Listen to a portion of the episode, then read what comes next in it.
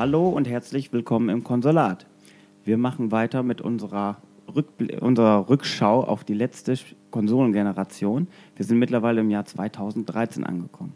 Wenn ich, Henning, von wir spreche, dann meine ich natürlich meine Mitstreiter hier im Konsulat. Heute sind das Dominik. Hallo. Frank. Hallo. Und Christian. Hallo. Im Jahr 2013 neigte sich die letzte Konsolengeneration dem Ende zu. Äh, Xbox One und PS4 standen schon in den Startlöchern, aber die Hersteller haben nochmal versucht, die dicke Kohle auf den weit verbreiteten alten Systemen zu machen. Und äh, Dominik hat richtig zugeschlagen in der letzten Generation und hat nahezu jedes Spiel, das wir heute auf der Liste haben, dabei. Er darf uns also gleich den ersten Titel vorstellen, wenn er möchte. Äh, also das ist äh, Anarchy Reigns von ähm, Platinum Games, die äh, ja eigentlich coole Spiele gemacht haben. Und Man erinnert sich an Bayonetta. An Bayonetta zum Beispiel äh, und noch ein paar andere. Und das hier ist eigentlich auch so ein ähm, Hack-and-Slay-Spiel, was allerdings den Schwerpunkt ein bisschen mehr auf Multiplayer setzt. Ich habe nur in die Single Kannst du den Namen nochmal sagen? Nee. Anarchy äh, Reigns. Das Chaos regiert. Ungefähr übersetzt. Chaos, Anarchie, okay. Gesetzlosigkeit regiert? Ähm, ich habe in die Singleplayer-Kampagne kurz reingeguckt, wirklich nur kurz. Ähm, fängt mit ewig langer äh, Zwischensequenz an. Äh, da langweilt man sich eigentlich schon zu Tode und äh, dann ähm, fängt das Spiel an, wenn die Charaktere aus einer Kneipe irgendwie rauskommen und äh, irgendwelche merkwürdigen äh, menschenähnlichen Wesen dann auf die losstürmen und dann darf man erstmal prügeln. Ähm, auf dem Schwierigkeitsgrad muss man irgendwie nur zweimal zuschlagen und dann lösten sich die Gegner in einer blauen Wolke auf. Das fand ich schon etwas irritierend und äh, es kamen halt irgendwie Gegner aus Einrichtungen. Kamera fürchterlich äh, und äh, weiter weiß ich dann auch nicht, weil ich dann das Spiel ausgemacht habe. Und wenig begeistert war. Die äh, M-Games war auch nicht so über, äh, über, überzeugt von dem Titel, hatte irgendwie nur was 78 Prozent, glaube ich, gegeben. Und was heißt nur 78? Ja, das heißt ja nach heutigen Kriterien eigentlich Schrott. Nee, das heißt, Genre-Fans greifen zu. Also äh, nochmal ganz kurz, hast du nur Hände als Waffen oder gab es auch wirklich richtige Schlaggegenstände? Nee, da waren schon irgendwelche Schlaggegenstände, wie so ein Schwert oder sowas hatte man. Aber was man halt so dabei hat, wenn man aus einer Bar wieder hinausgeht. Ja, das waren ja irgendwelche in, in der Zukunft, irgendwelche komischen. Und es waren ja Kreaturen, es waren ja keine anderen Menschen. Also die, die einen angegriffen haben, waren nur menschenähnlich. Man selbst ist natürlich, ja, natürlich davon komplett abgelöst. In der Zukunft Genau, man der muss immer damit rechnen, Zukunft dass menschenähnliche, keine Menschen. Ja, menschenähnliche Kreaturen kommen auf einen zu und man zückt sein Schwert, das man dann natürlich dann dabei nein, hat, weil man war, damit war schon offensichtlich, muss. dass sie feindlich gesonnen waren, weil diese Frank ist nicht vorbereitet auf einen Angriff von menschenähnlichen Wesen. hat kein Schwert dabei oder Knüppel oder sonst was. Ja, also ja das habe ich mit auf den äh, Sperrmüll gegeben, das Schwert, das wir das noch in meinem alten Haus es sah unspektakulär aus und macht jetzt auch nicht den Eindruck, als ob es äh, Bayonetta in irgendeiner Form gefährden möchte in, in puncto Qualität. Aber ähm, auch von der ganzen Menüstruktur und auch hier auf der Packung äh, steht halt der Multiplayer-Modus, äh, 16 Player Battle Royale steht hier ganz groß äh, im Fokus. Das heißt, war auch der im, im, Hauptmenü eigentlich aktivierte Punkt war eigentlich auch Online-Multiplayer, aber man musste dann extra noch auf einen anderen Punkt gehen. Also wie gesagt, soweit habe ich es mir nicht angeguckt. Ähm, ich hatte es erst sogar schon komplett weggelegt, weil ich es irgendwie überhaupt nicht interessant fand. Und äh, dachte dann vor ein paar Tagen, okay, guckst du es nur mal kurz an. Gut, ja. Das Spiel, das Spiel ist leider an mir vorbeigegangen, das wäre wahrscheinlich was für mich gewesen. Naja, gut, dann. Das hat ja ein, nur 78 Prozent. Ah, ein, ein Minuspunkt in der Vorbereitung auf diese, diese Aufnahme. Ja, Titel 2. Ich sehe ihn hier ganz oben auf dem Stapel liegen. Devil May Cry. Und zwar der sogenannte Reboot. Ähm, das erste Devil May Cry ohne Dante.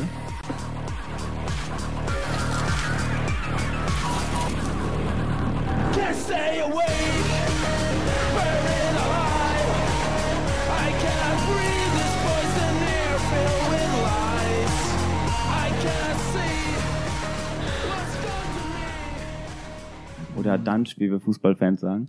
Ne, ist auch Dante. Ach ja, genau, ohne den Originalen, genau, jetzt wo du sagst. Also wir, äh, habt ihr das gespielt, das Spiel? Sonst ja, kurz. Kann ich euch das kurz vorstellen? Ich habe es auch kurz gespielt. Es ist ein, äh, in der Tradition der alten Devil May Cry Spiele, ein Hack and Slay.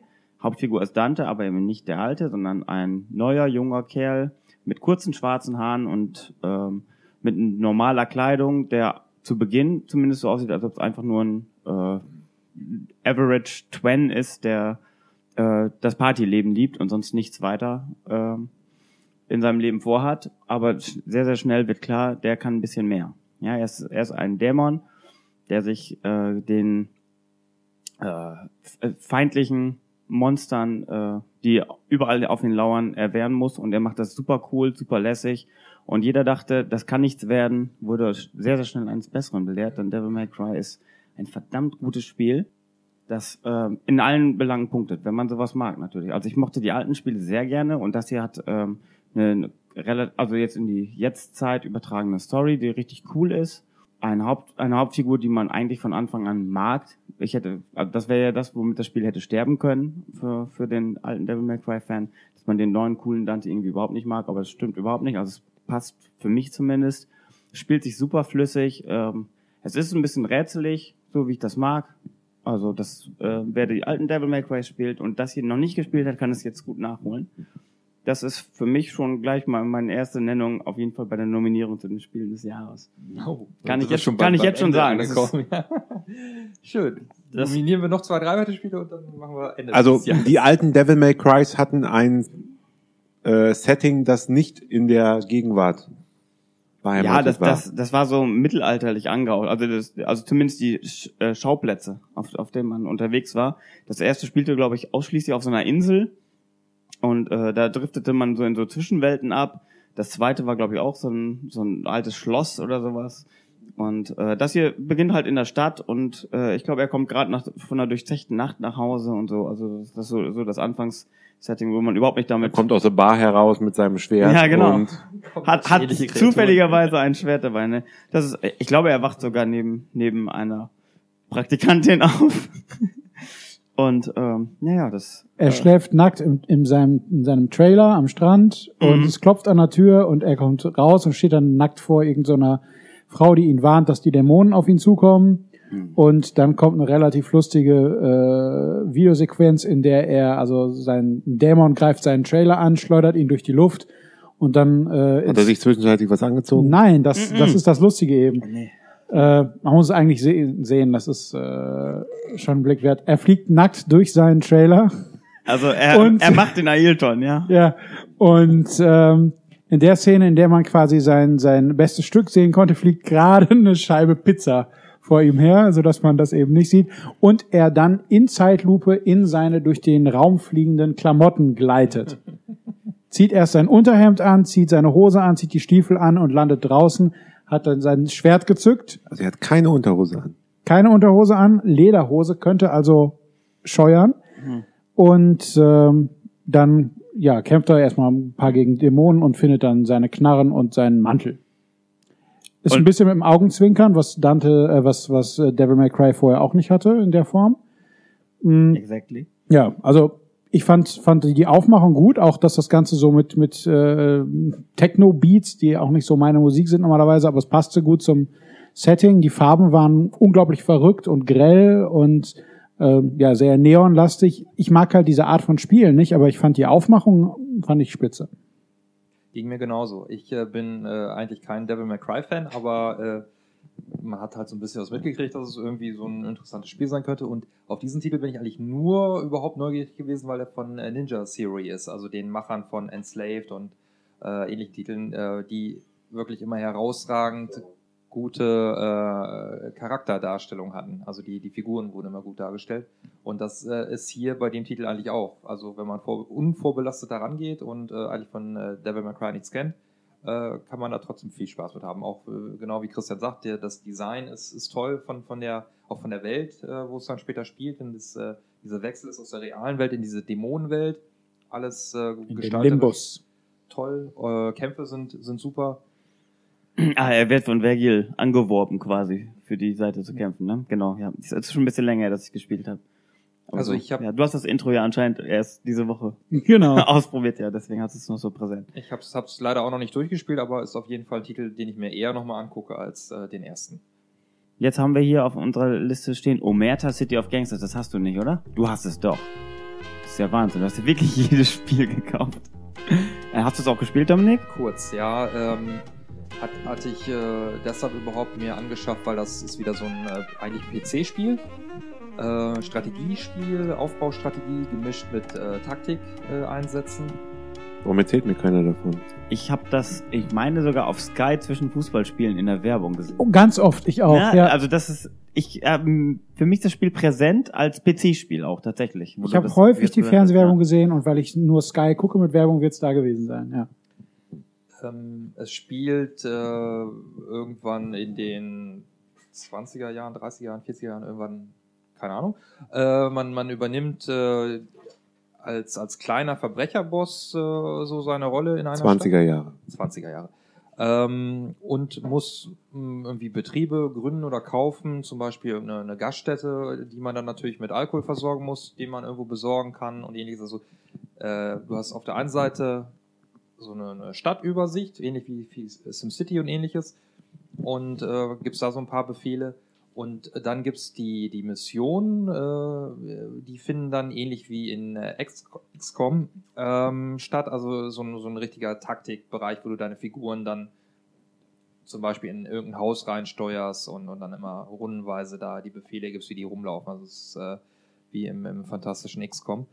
Äh, allerdings deutlich schlechter von der, von der Qualität her. Also ein, eins äh, der Probleme war, dass äh, es überhaupt nicht absehbar war, wenn du mit deiner Schrotflinte auf irgendeinen Gegner schießt, ob der nun trifft und, und meistens hat er nicht getroffen. Die ganzen Deckungsfeatures waren nicht so toll, KI war nicht so toll. Und ähm, die, dieser Aufbaupart, wo du dein äh, Verbrecherimperium da aufbaust, äh, war auch sehr schlicht, also wie man es von, von solchen PC-Spielen kennt. Ähm, alles nicht so intuitiv, man muss sich da richtig reinarbeiten und äh, auch dann sind die Möglichkeiten nicht gerade überragend. Also es ist ein, mal ein anderes äh, Setting und auch ein äh, auf Konsolen nicht so verbreitetes äh, Spielprinzip, aber selbst wenn man sagt, das interessiert mich, würde ich es trotzdem immer noch nicht empfehlen. Ja, das ist ziemlich eindeutig.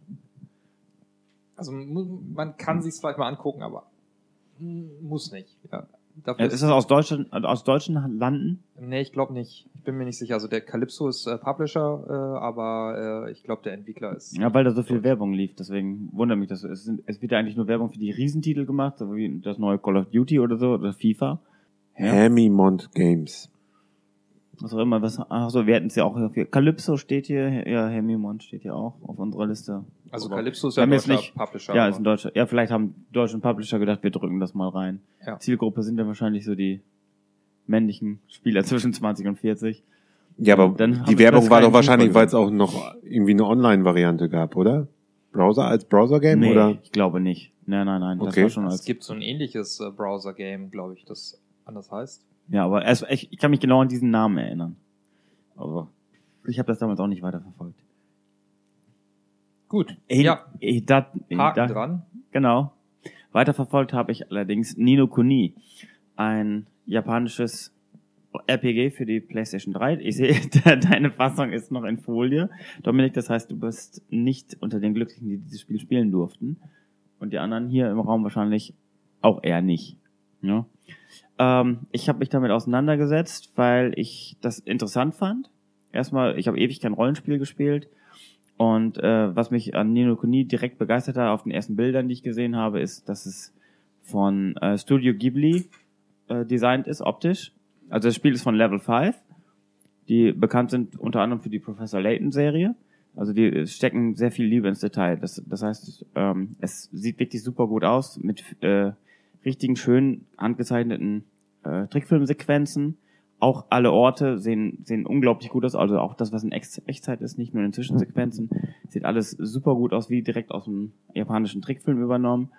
Musik ist von Joe Hisaichi, der wohl auch äh, Hisaishi, der wohl auch sehr sehr bekannt sein soll. Es tut mir leid, da habe ich habe ich jetzt nicht nicht die Ahnung, aber der er äh, gilt wohl als einer der größten. Ich kenne andere äh, Videospielmusiker, die mir äh, namentlich mehr sagen.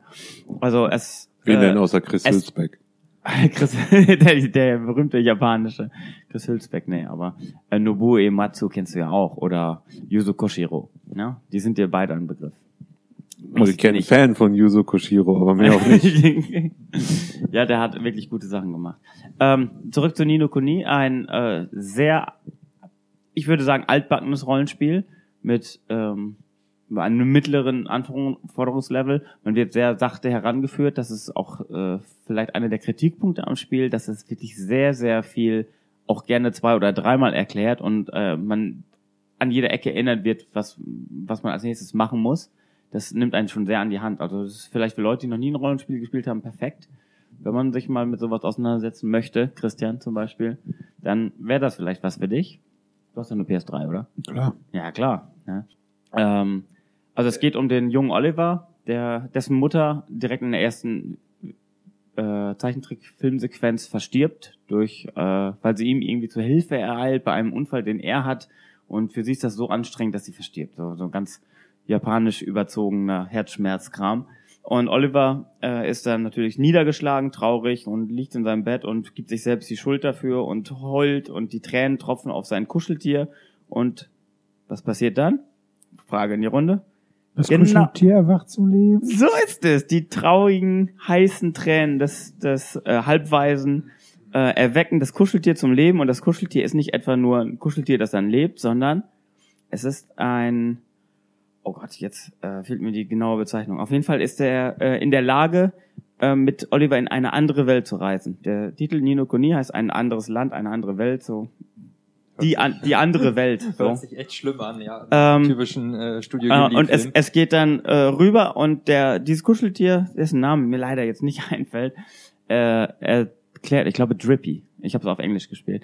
Drippy äh, erklärt uns, in jedem äh, jede Person, jedes Tier auf, in unserer Welt hat ein Gegenstück in dieser anderen Welt. Das heißt, wenn deine Mutter hier stirbt, heißt es nicht, dass in der anderen Welt deine Mutter nicht noch lebt. Und wenn du ein großer Zauberer wirst in dieser anderen Welt und den Bösen so und so besiegst, dann kannst du deine Mutter zum Leben erwecken und in deine Welt zurückkehren. Also man im Laufe des Spiels kehrt man auch sowieso zwischendurch in seine eigene Welt wieder zurück, um eben diese genau diese Verbindung äh, zu überprüfen. Ne? Also du, du, dir, du hast einen Vorfall in dieser magischen Welt, in der du gelandet bist, reist dann zurück und äh, reparierst was in der echten Welt und gehst wieder zurück und dann ist es auch in der Zauberwelt wieder Wollte ich repariert. gerade fragen, ist das spielerisch relevant dann auch Ja. mit diesem Wechsel, wie Genau. man es aus, was weiß ich, Zelda, Link to the Past kennt oder äh, und sind die Welten jetzt groß unterschiedlich von der Gestaltung, optischen Gestaltung oder ist Dann, dafür müsste ich es komplett durchgespielt haben, das, deswegen kann ich da, äh, möchte ich da nicht zu viel. Also, oder, äh, ach, du meinst die, die Welten, die Ja, reale Welt und die Zauberwelt. Zauberwelt ist was völlig an. Reale Welt ist so, so ein, ein kleiner Ort mit, mit Straßen, mit Lädchen, mit Nachbarn und so, mit, ne, wie, wie man das so kennt, so. Ähm, und das andere ist halt mehr so, so eine Final Fantasy 6, 7 Oberwelt, so, wo man halt Okay. so rumläuft und dann kommst du in einen Ort rein und jeder Ort hat ein bestimmtes Thema. Und in dem Ort musst du dann eine Aufgabe nach der anderen machen. Und das, da geht's dann los. Also ich fand das Spiel zum Teil sehr langatmig, weil man, wie gesagt, man wird sehr an die Hand genommen. Jetzt wird gesagt, jetzt mach das, jetzt mach das. Vielleicht solltest du erst noch dieses hier erledigen und dann erledige bitte dies und dann geht's erst weiter. Also es gibt immer so eine ganz, ganz bestimmte Abfolge, die die von dir verlangen, damit du das, das vorantreibst. Ähm, die interessante Idee finde ich, dass es, äh, dass dieser Oliver in der Lage ist, mit seiner Zauberei nicht nur Kämpfe zu bestehen gegen irgendwelche random Encounters auf der Map oder in irgendwelchen äh, Missionen, sondern dass er auch in der Lage ist, Leuten, äh, das ist so ein essentielles ähm, Element in diesem Spiel, Leuten ins Herz zu schauen und zu gucken, was an dem Herz nicht in Ordnung ist. Es gibt viele Leute, die ein Problem haben, die sagen dir das vielleicht nicht direkt, aber du merkst es halt so in dem, was sie, was sie, wie sie sich verhalten. Und dann siehst du, okay, dem fehlt irgendwas, äh, dem fehlt die Freude im Herzen oder sowas. Und dieser Oliver ist in der Lage, mit, äh, mit Hilfe seines Zauberstabs äh, Leute, die viel einen Überschwang an irgendwas haben, denen das abzuzapfen und dann an die Leute, denen, die einen Mangel haben, dann äh, die wieder aufzufüllen. Und äh, so, so macht er eben Leute glücklicher oder äh, beruhigt sie wieder oder sonst was. Also es gibt, gibt ganz viele Möglichkeiten. Ähm, und das, das, das sind halt sehr sto- storygetrieben. Da muss man nicht, auch da muss man nicht super schlau sein. Man merkt es sehr schnell, ob jemand niedergeschlagen ist oder zornig oder sonst was. Äh, In den Kämpfen läuft so ab, dass man seine Figur direkt, also man klickt eben an, Attack oder Defend oder sowas, das kannst du jederzeit machen. Aber du kannst die Figur auch noch äh, aktiv hin und her bewegen. Du kannst also auch Angriffen ausweichen. Das äh, erinnert mich an irgendein Spiel, dessen Name, war das in Chrono Cross auch so? Konnte man da auch hin und her rennen? Hast du das mal gespielt, Frank? Chrono Cross habe ich nicht gespielt, Nee. Im Chrono Trigger? Konnte man da weglaufen? Nee, ne? Nein. Da, da musste man, blieb man einfach stehen. Ähm, ich habe das in einem anderen Rollenspiel auch mal gehabt. Das ist sehr gewöhnungsbedürftig am Anfang, aber irgendwann hat man es dann raus. Ähm, äh, also man kriegt auch noch Party-Members, andere, und äh, es gibt auch noch solche, solche kleinen Familiars, die in der deutschen Übersetzung ganz furchtbaren Namen haben. Irgendwie so nicht bekannte, aber so, so, so ganz komischen. Äh, habe ich heute zufällig gelesen. Ähm, naja, auf jeden Fall, das sind so kleine, kleine Männchen, die man statt seiner selbst in den Kampf schicken kann und denen einfach eine Marschroute vorgibt und dann mach mal und die sind eigentlich auch, die, die leveln genauso hoch wie man selber auch. Den, den, die kann man auch ausrüsten. Also aus sehr, sehr klassisch RPG-mäßig neuer, neue Rüstung, neues Schwert, neuer Helm. Irgendwie noch so einen, so einen kleinen äh, ein Accessoire, das die Statuselemente noch verbessert und sowas. Also klassisches Rollenspiel mit einer fantastischen Präsentation, etwas langatmig. Insgesamt sicherlich nicht schlecht und es soll 60 Stunden dauern. Ich kann mir es gut vorstellen. Ich hab's, ich bin noch nicht ansatzweise in diese Richtung, aber ich bin noch gefühlt noch am Anfang. Also ich, da ist sicherlich noch viel, viel mehr zu tun. Es gibt aber eine klassische Oberwelt mit Genau. äh, kleinen Städten und im Sinne von, du wirst zwar an die Hand genommen, aber du hast trotzdem noch die Möglichkeit, Sidequests zu machen oder Ja, ohne andere Ende. Städte zu ohne Ende. Auch das ist ein Element des Spiels, dass man äh, Sidequests für die Leute macht. Also Person A hat ein Problem in dem, in dem Ort und du hilfst der Person tatsächlich und dann bekommt man Stempel in seinem Bonusbuch. Und für die Stempel kann man auch irgendwas kriegen. Das habe ich vergessen. Das ist leider zu lange her. Also selbst diese Sidequests werden noch mit einem extra Belohnungssystem dann äh, mit ab weggebucht.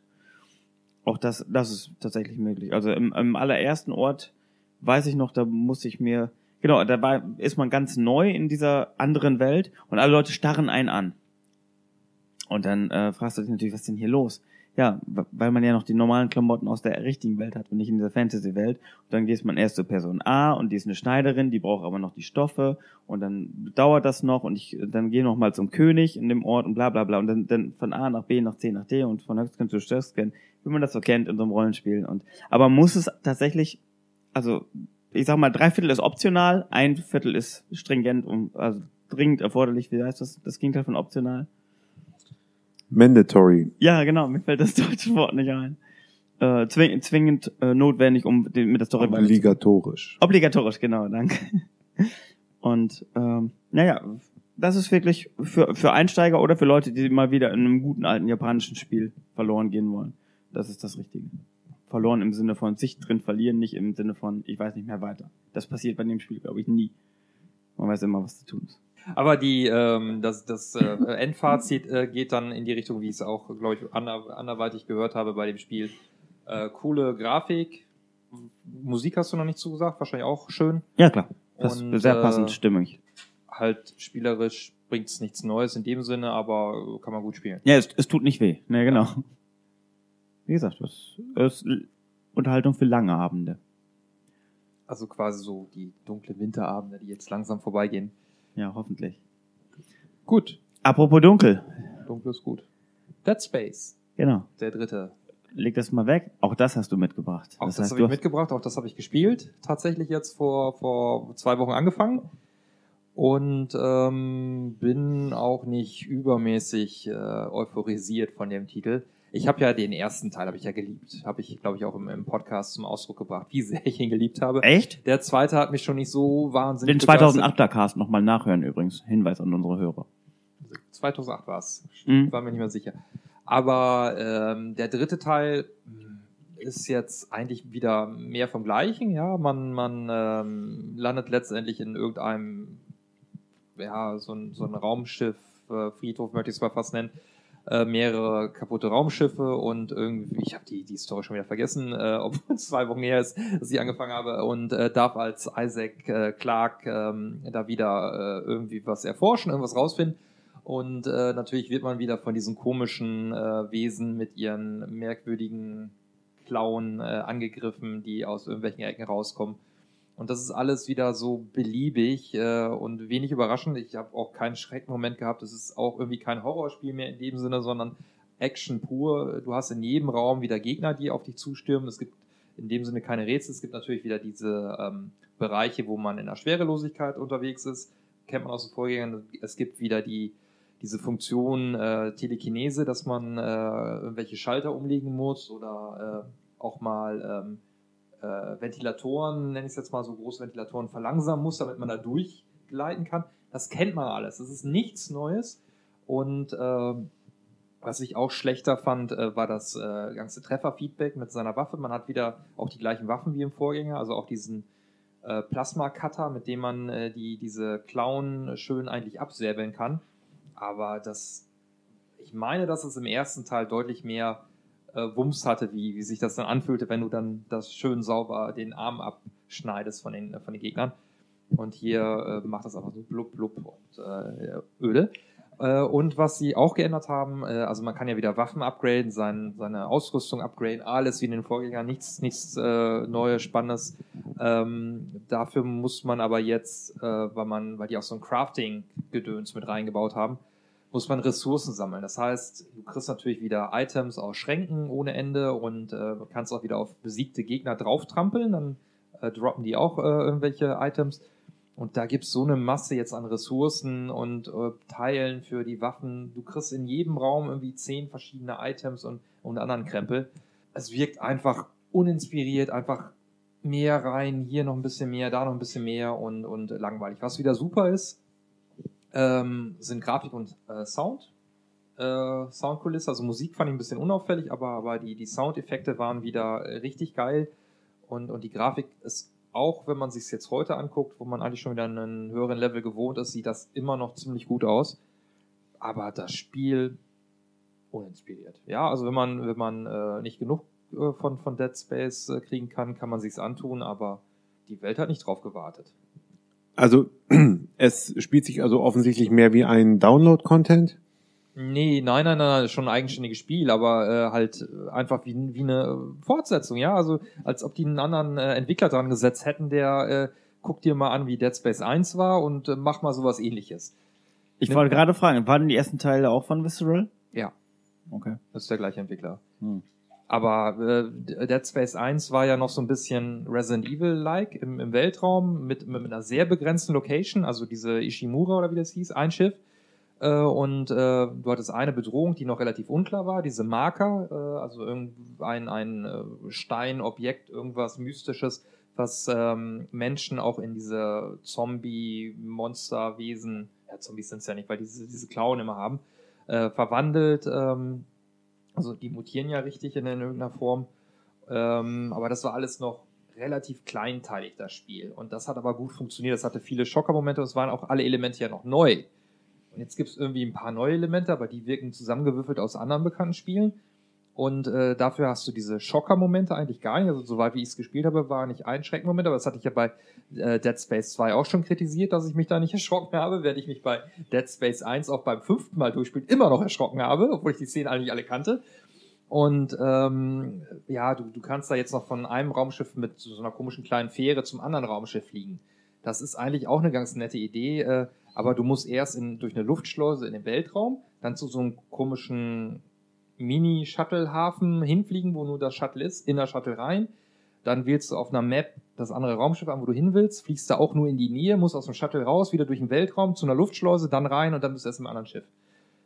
Ah ja, da fällt mir ein, es gibt auch keine Map mehr. Im, im ersten Teil gab es noch eine Map, aber jetzt, die braucht man ja nicht. Man hat ja sein, sein äh, ähm, Navi-System, also wo man immer den Pfeil zum nächsten Missionsziel oder alternativ auch zu, zur, äh, zu Speicherpunkten und ähnlichen Krempel äh, einstellen kann, wo man dann wieder einen Pfeil auf dem Boden hat. Und äh, Backtracking hast du auch noch ohne Ende, dass du dreimal durch den gleichen Flur wieder durchgeleitet wirst. Linear. Juhu. Also, Dead Space 1 super. Dead Space 2 ging leider in die actionlastigere Richtung. Weniger Schock. Und Dead Space 3 geht leider noch weiter in diese Richtung. Ja. Und ist halt völlig uninspiriert. Ja, also Teil 2 hatte schon eigentlich die gleichen Elemente aufgefrischt, aber wenn der dritte Teil, also die, die Kernfeatures sind, äh, glaube ich, ein Koop-Modus, dass du jetzt auch die Kampagne im Koop spielen kannst, wenn man will. Und äh, ich bin mir gerade jetzt nicht sicher, muss ich mal auf die Packung schauen, ob es einen Multiplayer-Modus auch hatte. Nein. Hatte der zweite einen Multiplayer-Modus? Weiß es noch einer? Nope. Ich Weiß bin ich mir nicht. auch nicht sicher. Naja, also, wie gesagt. Ich sehe gerade, Kinect wird unterstützt. Hast du eine Ahnung, was? Ja, das ist diese. Äh, ähm, Voice-Commandos. Voice also, Commands, genau. Ja, Gallo. Ja, das war ja die, die, das ist ja jetzt 2013, das waren so die letzten Titel, die mit, mit ähm, Better with Kinect dann angekommen sind. Mhm. Aber da wir bis heute auch kein neues Dead Space angekündigt haben und Der Kein weiteres Entwickler macht jetzt rausgekommen ein ist. Star Wars Spiel. Da freut Ja, mich schon. okay, also Der dann- Entwickler ist gut, ja, die, die Grafik, Sound ist super, äh, aber Hat- spielerisch stagniert das Spiel so Ah, sehr und also es hat, es hat sich quasi tot gelaufen. Resident Evilisiert. Kapier ich nicht. Ja. Dann nicht. Erkläre ich dir später. Ähm, aber äh, apropos Weltraum und äh, feindliche Wesen. Ja, äh, Du hast ja gleich noch, Spiel, noch einen ähm, Hit-Titel auf der Pfanne. Den äh, muss ich mal halt auf meine Liste gucken. Ich wollte es spielen, bin ich aber nicht zugekommen. Ach so, ja gut, dann erwähnen wir ihn erstmal nur. Ich habe ihn nämlich nicht gespielt. Ich bin, ich mag Alien oder Aliens oder wie auch immer überhaupt. Aber Marines, ne, eigentlich, eigentlich auch nicht. Und Con Colonials? Nee. Jetzt haben wir den ganzen Titel zusammen. Aliens, Colonial Marines. Also Aliens ist ja der zweite Teil. Das heißt, es ist eine Versoftung. Moment, das ist doch Gearbox, das ist doch? Borderlands, oder? Oder was? Christian, du bist der Filmexperte. Ja. Also du meinst auch, das basiert auf dem zweiten Teil. Das Ich glaube nicht, dass es, dass es zwingend auf den Film, also es basiert auf den Film, aber nicht, dass es konkret eine Versoftung eines Films ist. Ach so. Äh, Frank hat gerade noch auf einen äh, kleinen Fakt hingewiesen, äh, den Entwickler, Das ist nämlich Gearbox, Gearbox, ja. die ja schon mal gute Spiele gemacht haben. zum Beispiel. Borderlands. Ja, also gut, dann ist es aber anscheinend kein Spiel für mich. Nein, aber also, ähm, wie Aber gesagt, ich habe Aliens Colonial Marines hatte ich Interesse daran, weil ich die Alien-Filme mag und früher auch auf der Playstation die Alien-Trilogie gespielt habe. Ähm, habe aber ganz schlechte Kritiken zu, zu äh, Colonial Marines gelesen und deshalb damals dann darauf verzichtet. die M-Games hat äh, 57 Prozent vergeben. Also die das Hälfte, die, also die Hälfte ist noch gut. Also mehr als die Hälfte, also Ja. ist Empfehlung für Fans, ja. Ja. Nee, also deshalb. Das ist schon mal weit unter den 78, die ja schon als schlecht Mhm. bezeichnet Scrap, ja. Okay, also ich kenne auch nur wirklich äh, schlechte Kritiken, aber okay, ich glaube, die Alien-Spiele, die ich davor gespielt habe, waren auch nicht wirklich. Dann bleibt jetzt noch die Frage, warum hast du es? Aus Voll Vervollständigungsgründen? Ja, ich neugierig war ich trotzdem, äh, weil äh, ich glaube, irgendjemand fand es vielleicht auch gut oder so. Keine Ahnung, dass jemand gesagt hat, ne, 57 so, so schlecht ist es nicht. Äh, und äh, ich mag halt die Alien-Spiele gerne und äh, theoretisch kann ja da auch mal sich eine Perle verstecken hinter so einer niedrigen Wertung. Aber äh, wie gesagt, noch nicht zugekommen. Weißt du, was eine gute Wertung gekriegt hat?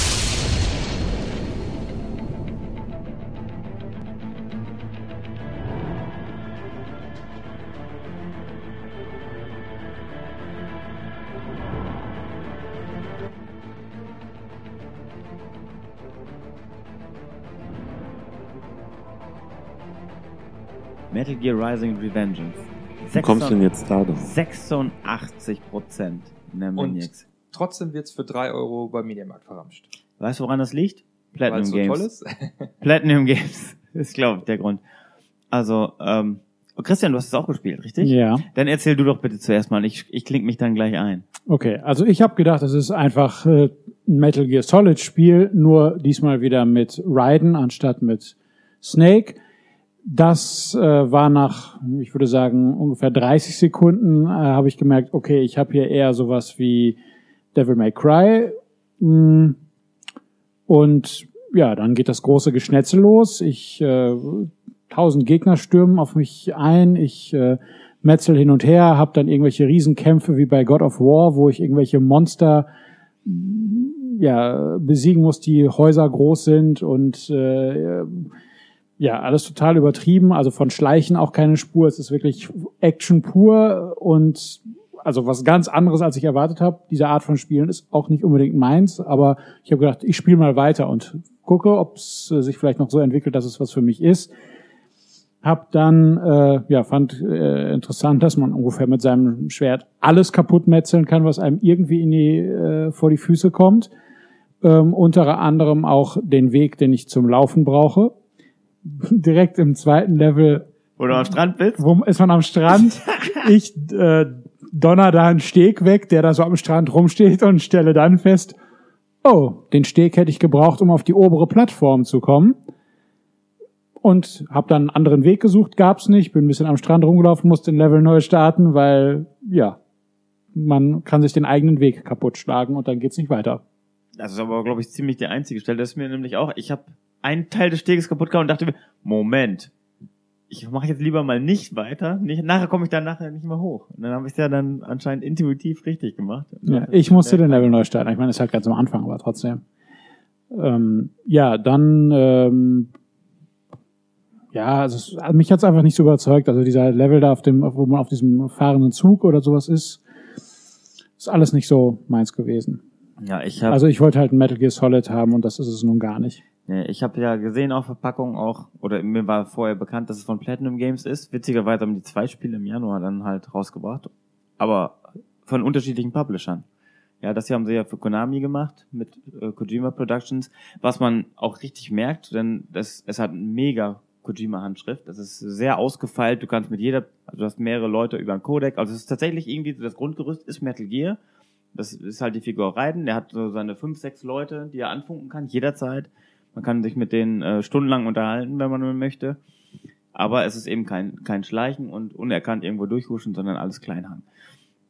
Und äh, das für mich als Fan dieser Art von Spiele klappt das zu großen Teilen sehr gut, aber es gibt so, so ein paar Kleinigkeiten, die da mega stören. Und zwar ist es unter anderem die Kamera.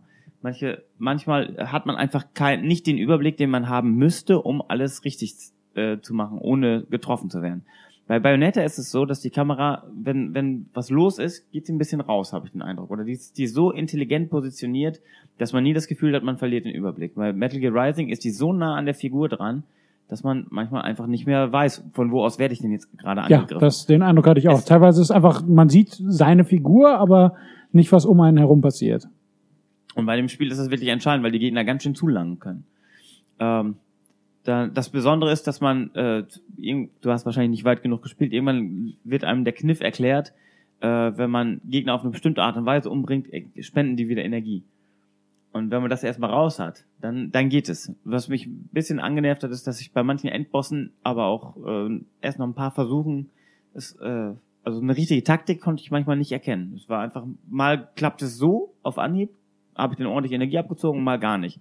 Und kein äh, Endbosskampf oder Zwischenbosskampf läuft so ab, du äh, kämpfst mit dem, was ich so ein, eine Minute so ungefähr oder anderthalb meinetwegen am Stück und dann ist er tot und dann geht's weiter, sondern äh, was ich, du haust ihm die Hälfte Energie weg, dann zieht er sich zurück, es kommt wieder so ein Gelaber, dann kommen erstmal noch 25 andere Gegner und dann kommt er wieder, dann haust ihm wieder was weg, dann hat er noch, was ich, noch 20% Energie, er haut wieder ab, labert dich wieder voll und dann geht's wieder los mit, mit einer mit Horde anderer Gegner und dann hast du ihn endlich weg. Also das ist so, so ein bisschen, äh, ja, vielleicht ist es auch die Metal Gear Das baut Motivation auf. ja, aber das Blöde ist dabei, wird nicht zwischengespeichert. Du denkst, oh, das lief ja jetzt ganz gut und in, dann haust du ihm so und so viel äh, Schläge rein und dann kommt eben diese gescriptete Zwischensequenz, sobald er einen bestimmten Energiestand erreicht hat, obwohl du ihn gerade schön in der Ecke hattest und schön bearbeitet hast. Das ist dann sau ärgerlich, dass du ihn dann nicht ganz kalt machen kannst, sondern dass er sich dann erst verpisst und dann seine Horden. Äh, vorteilhaft ist, je mehr Gegner da sind, desto mehr Gegner hast du, aus denen du wieder Energie gewinnen kannst. Aus Bossen ist es schwer, Energie zu gewinnen und äh, aus kleineren Gegnern ist es halt relativ einfach. Du blockst, also das, das ganze Spiel basiert darauf, dass du äh, rechtzeitig blockst. Blocken geht eben mit äh, mit der Stickbewegung zum Gegner hin und kleiner Schlag. Das musst du eben gleichzeitig aussehen in dem Moment, wo der Gegner dich getroffen hätte. Das, dieses Timing musst du halt üben. Das ist das A und O des Spiels, sonst funktioniert es nicht. Bei äh, Bayonetta gibt es diese Taktik auch, aber das ist erst in den höheren Schwierigkeitsgraden relevant. Und ähm, da, da wird man eher langsam dran reingeführt, aber bei Metal Gear Rising musst du sofort können. Ich habe da, also ich habe, ähm, ich kann mich nicht erinnern, was das letzte Spiel war, wo ich mich so furchtbar aufgeregt habe wie bei Metal Gear Rising. Das ist wirklich hundsgemein, wie man da teilweise vermöbelt wird. Ich habe auch schon äh, wirklich, bin gestorben, bin wieder aufgewacht, habe dann ungefähr sieben Sekunden gelebt und war wieder Schrott. Also wirklich, die, die Sequenz wird wieder neu geladen, wieder der Bosskampf und der kommt und haut mir so auf die Fresse. Ich hatte keine Chance zu kontern, nichts und tot. Und äh, ganz schlimm in den VR-Missions. Hast du die mal ausprobiert? Ja, habe ich gespielt. Also die ersten sind nur ein bisschen laufen, ein bisschen ausweichen und dann gibt's eine, wo, du- wo du gegen sieben Typen mit einem Raketenwerfer spielst und boah, ich, ich war kurz davor, den Pad zu zertrümmern. Das habe ich echt seit Super Nintendo Zeiten, glaube ich. Nee, PlayStation 1 oder 2 Zeiten nochmal gemacht. Aber das, also das äh, bringt einen zu Weißblut, das Spiel. Und es, es liegt teilweise echt einfach nur an der scheiß Kamera, weil man es einfach nicht sieht. Ansonsten ist das äh, wirklich super Design, sieht super gut aus. Sehr, sehr schnell, sehr flüssig, also technisch brillant. Kann ich, kann ich wirklich keinen Haken finden. Spielerisch, wenn es ein bisschen mehr Übersicht hätte, sicherlich auch, auch ein heißer Hit. Ich finde Devil May Cry besser. Also von den Hack and Slays dieses Jahr würde ich, wenn ich mir nur eins aussuchen dürfte, würde ich eher Devil May Cry spielen. Ja. So, so viel dazu. Ihr habt es ja wahrscheinlich nicht gespielt, oder? Nur kurz getestet. Du hast es äh, geschrankt, weil es eben überall verramscht wurde. Ja. Man muss sich fragen, warum so viel produziert wird. Das hätten sie ja wissen müssen. Spätestens seit Bayonetta vor drei Jahren auch geflogen, also drei Jahre zuvor auch Also ich auch eher ein Flop war. gehe mal davon aus, dass die äh, in Metal Gear Solid Dimensionen gedacht haben, dass sie davon eine Million, zwei Millionen oder sowas verkaufen könnten. Der Witz war ja, es lag ja überall noch für zwei, drei oder fünf Euro rum und keiner hat es trotzdem, also nicht mal dann hat es jemand noch mitgenommen. Ja. Ja, ich habe mich dann auch irgendwann erbarmt für den Preis. Bei den Amazon-Rezensionen haben sich alle darüber aufgeregt, dass es äh, halt kein äh, Snake drin vorkommt. Also muss es ja scheiße sein. Mhm. Das ist so, wie wenn man sich bei Pro Evo darüber aufregt, dass Bayern München nicht dabei ist und dann einen Stern gibt. Richtig, Mhm. zu Recht. Gut. äh, nächstes Spiel, äh, jetzt endlich mal ein anderes Genre, nicht kein Hack and Slay, sondern äh, ein Ego-Shooter, Crisis 3. Das hat jemand gespielt hier am Tisch, das weiß ich. Ja, Ich habe es gespielt. das habe ich mich auch gehört. Ja, was gibt's zu sagen? Dritter Teil von Crisis, immer noch so gut wie die Folge. Hast du die auch gespielt? Ich habe den, ich habe den zweiten zuerst gespielt, danach den ersten angefangen und weil der dann ähm, grafisch und spielerisch nicht ganz so gut daherkam wie der zweite Teil, habe ich den ersten dann nicht mehr durchgespielt. Ähm, habe den dritten angefangen und äh, der knüpft äh, ein paar Jahre nach, nach dem zweiten Teil an. Ähm, es wird zu Beginn des Spiels verkündet, dass die Aliens, die man im, im ersten und zweiten Teil bekämpft hat, dass die verschwunden sind von der Erde, dass man die besiegt hat. Also der, die, die Figur des äh, zweiten Teils hat die besiegt. Und ähm, jetzt hat aber die ähm, ja, regierungsähnliche Söldnertruppe Cell hat die äh, Herrschaft über die Welt übernommen, weil sie den, die, ähm, den Sieg gegen die Aliens auf ihre Kappe äh, genommen haben, beziehungsweise auf sich auf die, haben auf die Fahnen schreiben lassen, obwohl es halt eigentlich der Einzelkämpfer Prophet war. Und naja, dann ähm, wird Prophet halt quasi reaktiviert. Der war ähm, jahrelang im Tiefschlaf und ähm, weiß also nicht genau, was in der Welt passiert ist und kommt zurück und sieht, dass die Erde mehr oder weniger zerstört ist. Also er wird die, der erste Level ist äh, in so einer ähm, Fabrik, wo, wo Kampfanzüge gebaut werden. Darauf wird er, ähm, daraus entkommt er dann und dann beginnt man in New York, wo man im zweiten Teil gespielt hat. Im zweiten Teil war New York so, wie man es heute mehr oder weniger kennt, also beziehungsweise es spielt leicht in der Zukunft, also in 2020 oder sowas. Und da war New York noch so, wurde von Aliens angegriffen und jetzt haben wir so ein Szenario ein bisschen wie I Am Legend. New York ist menschenleer und von Gras bewachsen und äh, überall Natur. Das sieht super aus. Große, also ja, äh, ist vom Setting einfach richtig klasse und ähm, man hat als neue Waffe jetzt einen Kampfbogen, mit dem man auch, was man mit den meisten Waffen nicht kann, eben auch äh, getarnt angreifen kann und das System, dass man äh, zwischen Tarnung und Panzerung hin und her springen kann, ist weiterhin gegeben und tolles Setting und Spiel ist, würde ich sagen, nochmal eine Idee besser als der gute zweite Teil. Ich habe keinen der drei Teile gespielt. Also Ähm. kann ich nur empfehlen, das ist wirklich ein toller Shooter. Niki, hast du es gespielt? Nee, den zweiten. Weiter war ich noch nicht gekommen. Aber äh, ich weiß wohl, dass äh, der dritte Teil dann äh, auch grafisch nochmal ordentlich reinhauen soll. Gerade auf dem PC soll Ja. das sehr, sehr gut aussehen. Aber auch auf der Xbox, na, selbst mit, mit äh, Kenntnis der neuen Generation, sieht's immer noch richtig gut aus. Dann, Frank, Was? möchtest du was zum nächsten Spiel sagen? Es liegt hier schon wieder oben auf dem Stapel. A famous explorer once said that the extraordinary is in what we do, not who we are. I'd finally set out to make my mark, to find adventure. But instead, adventure found me.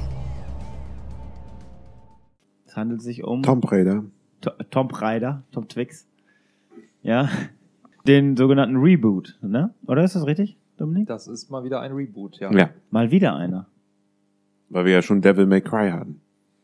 Ach so, ach so, äh, nee, er innerhalb meint der, Tomb Raider, glaube ich, äh, oder? Genau, innerhalb der Tomb Raider äh, Serie. Ach, gab's da schon zwischenzeitlich einen Reboot? Ja, würde ich sagen. Also nach dem Angel of Darkness äh, war ja erstmal ein bisschen Ruhe. Es kam ein neuer Entwickler rein äh, und äh, dementsprechend würde ich äh, Tomb Raider Legend auch als Reboot sehen. Was war der Teil davor, vor dem Reboot Underworld? Underworld war dann. Also Den habe ich gespielt. ja. Legend, Anniversary, Underworld, dann war wieder Ruhe und jetzt äh, dann äh, Tomb Raider ohne Untertitel. Ja, den habe ich auch gespielt, aber Frank, glaube ich, weiter als ich. Dann erzähl mal. Also ich habe es durchgespielt. Ja, also dann ich, bist du auf jeden Fall weiter. ja, ähm, okay, ich muss dazu sagen, ich habe die Xbox One-Version gespielt, aber ich denke mal, da wird sich nicht viel geändert haben. Die Grafik. Ja, Kann aber nicht viel besser sein, glaube ich. Also die 360-Version sah super aus. Die Xbox One-Version sieht aber besser aus. Ich habe äh, die, die 360-Version gespielt, die Xbox One-Version und die PC-Version. Und ähm, die, äh, also nicht alle durch. Fanboy? Nur die Xbox One und PC-Version habe ich durchgespielt. Ähm, es ist ähm, auf der 360, die Auflösung ist, glaube ich, niedriger und äh, die Details sind deutlich weniger. Ich fand, es sah trotzdem super gut aus. Ja, das Also- glaube ich sofort. Also die, die äh, Szenarien, die, die Gesamtoptik ist schon sehr ähnlich. Also Hm. das zweifellos. Weil die Xbox One-Version war ja eigentlich auch nur die aufgehübschte 360-Version. Äh, ist es Suchen oder Rätseln oder Kämpfen? es ist Kämpfen. Also ähm, ich habe, also ich muss sagen, ich habe die alten Tomb Raider habe ich nicht gespielt. Ich habe, glaube ich, also einmal auch erst Jahre nachdem es rausgekommen ist, das erste Tomb Raider mal angefangen und äh, habe entnervt aufgegeben, weil ich schon irgendwie in die erste Höhle nicht reingekommen bin. Also ich glaube, dass das Spiel mit dem Tomb Raider, wie es früher war, nicht mehr wirklich viel zu tun hatte, außer dass es eine äh, weibliche Hauptdarstellerin ist.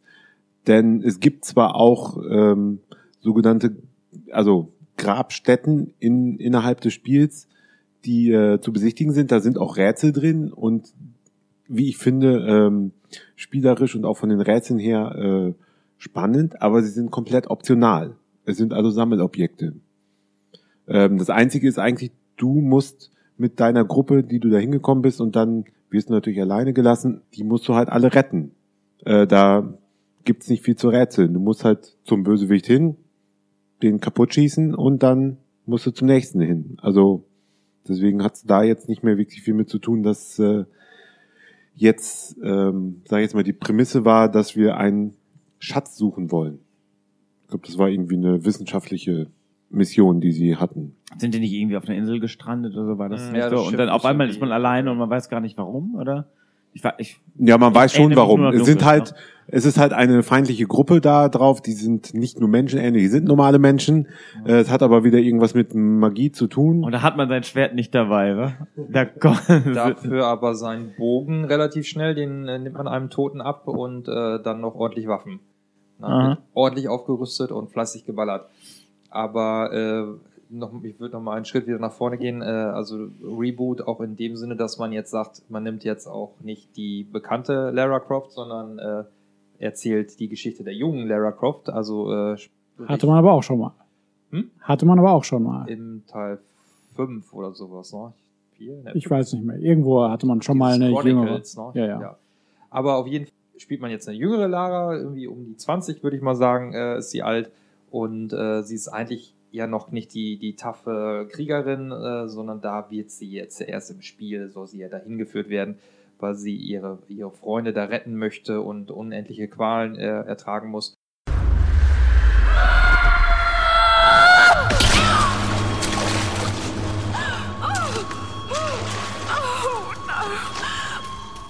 Und äh, relativ am Anfang ist so eine Szene, da stürzt man irgendwie so einen Wasserfall oder sowas ab und landet auf so einem Holzpfahl, der unten aus dem Boden rausragt. Da stürzt sie genau mit, mit der Hüfte oder sowas da drüber und der bohrt sich dann so durch. Ich habe, glaube ich, ich habe die Szene dann halt drei, vier Mal gespielt. Ich habe jedes Mal wieder so gezuckt, wo sie dann so draufkracht und, und äh, schmerzerfüllt äh, schreit. Äh, Lara wird dann auch im, im weiteren Spiel immer gequält und gequält. Äh, verfolgt, geschlagen, äh, durch irgendwelche Stromschnellen, knallt sie gegen Steine und alles äh, und, und wird immer noch mal wieder verletzt und verbrennt sich und ich weiß gar nicht, was alles passiert. Also im Grunde hat es, äh, bricht sie sich im Spiel fünfmal das Rückgrat. Ohne dass sie dann stirbt. Das ist kein Ja, ja. Game Over, sondern das Genau. ist einfach in den Zwischensequenzen und im, Spiel so veranlagt, dass man wirklich richtig gequält wird. Also, dass man richtig gequält wird, ist aber nur einmal. Ich meine, das wirklich, dass man irgendwann aus einer Höhe abstürzt, wo man denkt, okay, jetzt ist es eigentlich vorbei. Äh, aber danach waren, war es dann eher, dass sie dem Ganzen eigentlich knapp entkommt, beziehungsweise es höchstens schmerzhaft ist. So habe ich es jedenfalls in Erinnerung. Also so ein paar Sequenzen waren das schon darf aber hart. den Schmerz dann mitfühlen. Also, man also dann, Lara McClane quasi. damit man ja? dann auch, auch versteht, warum sie danach Ja. dann äh, tausend Leute über den Haufen ballert. Ja, also ma- Ja gut, also die Motivation ist ja nun recht klar. Die, die sind halt böse, wie halt, also klassische Bösewichter. Genau. Aber sie ist ja eigentlich das äh, traurige kleine Mädchen. Was Ja, aber das-. Also ich fand, Also es, ich fand am Anfang ganz, ganz interessant, wenn sie das erste, also sie äh, hat Funkkontakt zu ihrem, zu ihrem Mentor, der mit auf der Insel gestrandet ist, und sie dann sagt, hier sind furchtbare Menschen, ich musste einige von denen töten. Und dann ihr Mentor über Funk sagt, äh, das war bestimmt schwer für dich, das äh, ist, äh, ne, und es- ihre Reaktion ist dann, ich war überrascht, wie einfach es ging. Also sie ist auch schon, also sie ist schon relativ tough zu Beginn des Spiels. Ich habe die ganze Story gar nicht verstanden. Ich Ja. hatte meine Konsole auf Englisch und das Spiel hatte keinen englischen Support. Ich musste es auf Französisch spielen. Ach, deswegen. Bonjour, mesdames. Ich habe, ja, also man, ich finde, man merkt eindeutig, dass sie sich ein großes Stück von Uncharted Ja. äh, geliehen haben, was sowohl was das Design angeht, als auch die. Spiel, den Spielablauf. Nicht ganz so viel Ballerei, aber schon auch viel. Also die Ballerei dafür aber ein bisschen kreativer, weil du äh, andere Waffen hast. Durch den Bogen kannst du ein bisschen ja, kreativer einfach vorgehen und ja, von der, von der Inszenierung erinnert es aber auch an Uncharted, also sehr, ich sag mal, Hollywood Action Bombast. Kleiner Widerspruch, ähm, oder beziehungsweise nicht Widerspruch, sondern äh, Präzisierung, weil äh, es ähm, doch vom, vom, äh, vom Es ist eher Bollywood. Level-Design äh, Leichte Level- Musical einladen. Level-Design hat es mich an äh, Uncharted 1 äh, speziell erinnert, weil, weil du bist ja auf einer Insel, das Ja. heißt die Location wechselt nicht so Genau, dramatisch eine- auf wie in ja. Uncharted 2 und 3 und äh, du hast auch Level, wo du dich dann in einer Umgebung bewegst, äh, in unterschiedlichen Ebenen, also sprich du gehst jetzt erst zu dem einen Tor auf, auf äh, in, in einem Waldbereich oder sowas, dann musst du irgendwo hochklettern und dann nochmal wieder woanders rum. Das war bei Uncharted 1 ja auch so, dass so eine, glaubwürdige Struktur war, ähm, wie du dann durch die Level geleitet wurdest, während später ja eigentlich immer relativ gerade die, die Sachen vorgegeben Ja. waren. Und Aber man hatte auch schon diese, ich sag mal, Uncharted-Kletterpartien, hier bricht was weg und da muss man nochmal springen und Ja, also da waren schon einige Merkmale, die man erkennen konnte. aber Aber, ein bisschen wohl dosierter als bei Uncharted. Das stimmt, So ganz übertrieben. insgesamt fand ich äh, sehr gelungene Ja. Auftakt. Ich habe auch die, die ähm, Xbox One-Version nur gespielt und war ein erfolgreicher Reboot. Auf jeden Fall, ja. Ich finde find das Spiel auch richtig gut, eigentlich. Man, man darf halt nur nicht zu viel drüber nachdenken. Also einmal dieser Widerspruch mit der verletzlichen Lara und, und ähnliches und äh, es, und man darf halt nicht sagen, okay, ich will jetzt das alte Tomb Raider-Gefühl wieder haben oder Tomb Raider Anniversary mit äh, sehr wenig Gegnern, sehr wenig Ballern und eigentlich mehr so Rätsel und Erforschen. Diana Jones-mäßig, das hat das Spiel eigentlich kaum. Auch die, diese äh, Grabmäler, die man optional machen kann, sind vom Rätselanspruch deutlich äh, harmloser, als es eigentlich früher in, in Tomb Raider drin war.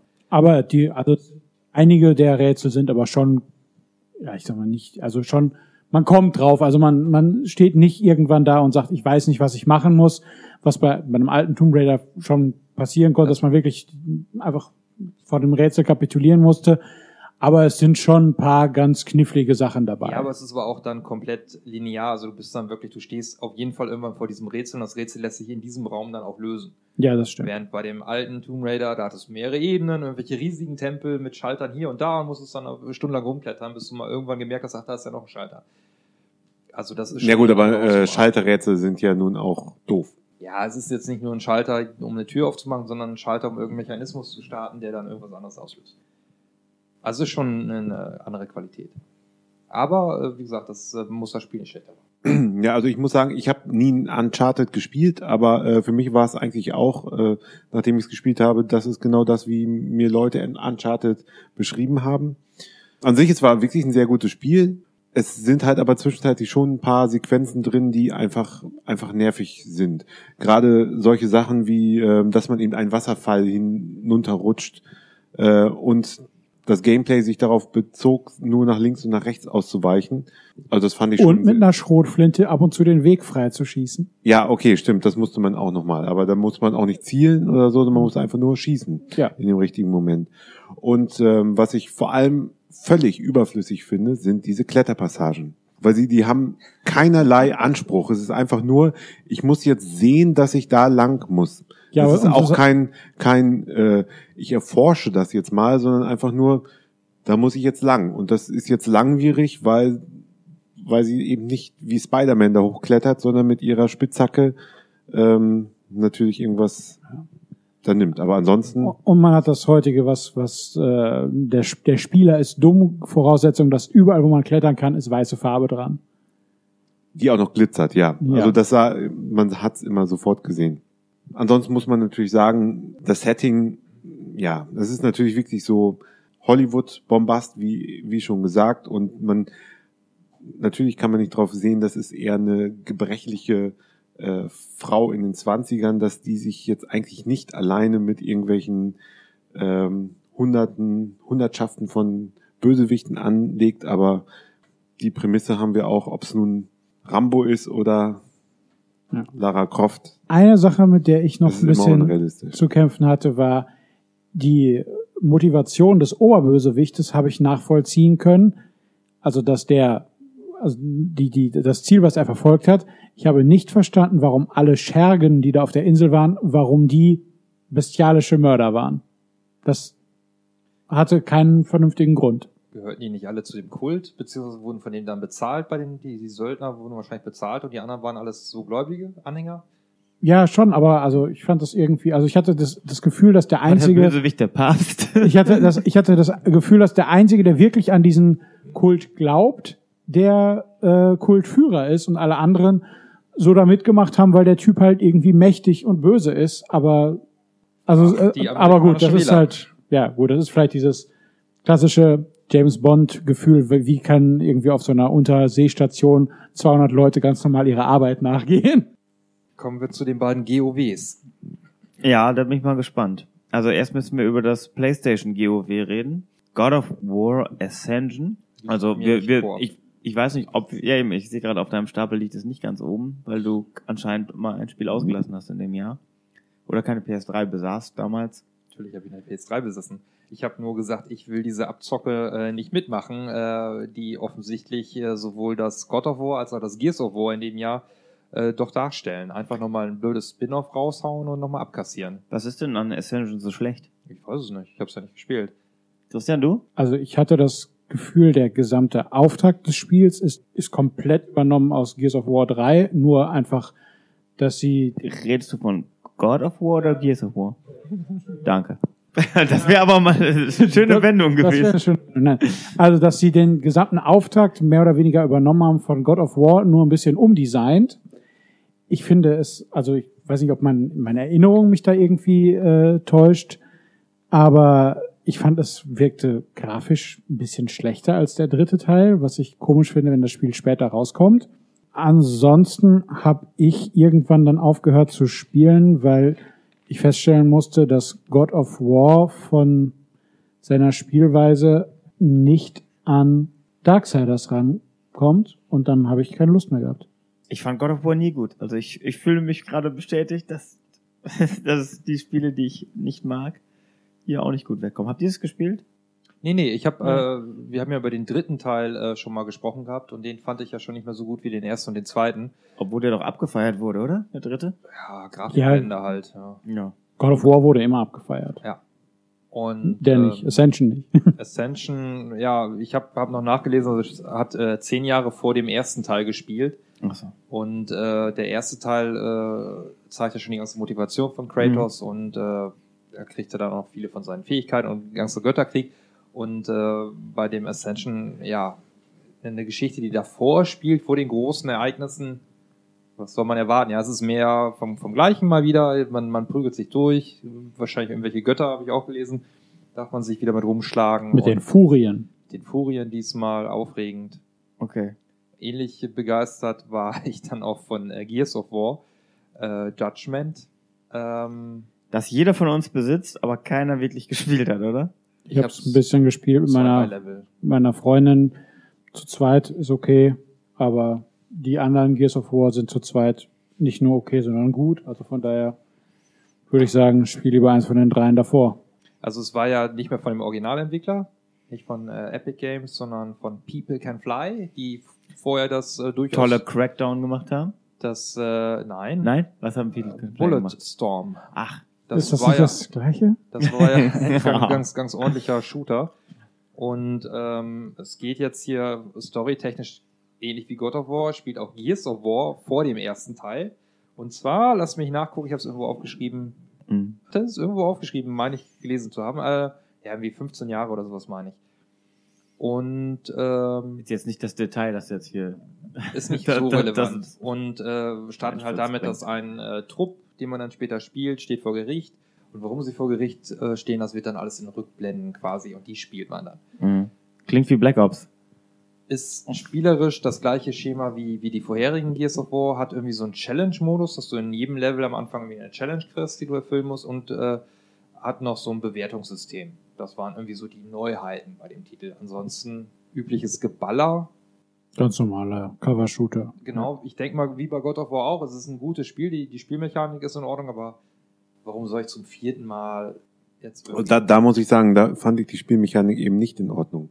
Also ich habe ich hab aufgehört, weil ich zwei Stunden versucht habe, mal ordentlich zu zielen. Also ich war aus der Deckung und bis ich dann jemanden ins Visier genommen habe, dauerte es einfach ewig, weil ähm, da war die Steuerung einfach schlecht. schlechter äh, als im dritten? Hast du die anderen Teile nicht Nein, ich habe die gespielt, anderen Teile nicht gespielt. Ja. Ach so, okay. Dann fehlt Aber dir äh, vielleicht die doch, den Gears-Übung. ersten habe ich ein bisschen gespielt und da kann ich mich, dran, mich nicht dran erinnern, dass ich solche Probleme hatte. Das flutscht Das war einfach halt gut. einfach, entweder ich habe langsam äh, gezielt, dann ging der Cursor auch nur langsam auf den Gegner, oder aber ich habe dann ein bisschen schneller gemacht. Es, das war nicht äh, stufenlos, sondern es war langsam oder su super schnell. Also nichts dazwischen, was ich gebraucht hätte. Also ich bin habe entweder drüber gezogen oder nicht und das hat halt Also das kann ich jetzt so, muss ich mich nicht dran erinnern, dass ich damit Probleme hatte. Ich fand es halt nur total öde. Ja, also war, brachte nichts Neues rein und äh, wirkte halt von, von Anfang an, äh, wie ich das vorhin schon sagte, wie so ein Spiel, was man einfach noch macht, um so ein bisschen seinen Katalog zu füllen, während man eigentlich äh, fokussiert ist auf die neue Generation, die am Ende des Jahres kommt. Ja, einfach, ach, wir machen mal zum, zum Frühjahr, machen wir noch irgendein Spiel mit einer bekannten IP. Ja, also ich war nach Gears 3 satt, deswegen habe ich das gar nicht gespielt. Auch wenn es, ich glaube, das haben wir geschenkt gekriegt in Ge- Games of Gold. Ja. Das Ja. war auch und es wurde auch billig ver. Verhökert, ja. Ja. Also wenn man zu zweit was spielen will, kann man spielen, aber es ist war das in Deutschland hier erhältlich? Ja. Ja, du siehst ein USK-Logo da. Teil drauf. 3 war der erste, der in Deutschland offiziell erhältlich Okay. war. Ja, das ist aber auch äh, mittlerweile, also ich habe jetzt Gears of War 4 gespielt und äh, da bin ich sehr positiv von Da angetan. liegen auch die Codes zu 1 und 2 dabei. Oder, oder 1, 2, 3, glaube ich sogar, oder? Ist das nicht so bei Gears beim, 4? beim vierten. Ich glaube nur zu eins, oder? Ich habe irgendwo jetzt eine Werbung gesehen, dass du beim vierten die drei alten dabei kriegst. Dann war das Ja, vielleicht das ja dann, dann war das vielleicht die Konsole, die rote Konsole mit den vier Spielen. Ja, anyway, die kosten ja auch nichts. Ne? Also wenn man die noch spielen will, die sind ja auch alle Backcomp, ne? Ja. Also, dann holt man sich die Spiele halt für einen Fünfer. Mehr sind sie ja nicht mehr wert. Gut, ähm, so, wir haben jetzt, ich äh, mache mal ein bisschen off-topic, eine Stunde ge gelabert. Wollen wir eben eine Pause machen? Ja. Ja. Ja, ist, glaube ich, ganz angebracht. Danach kümmern wir uns um die Hot Hits.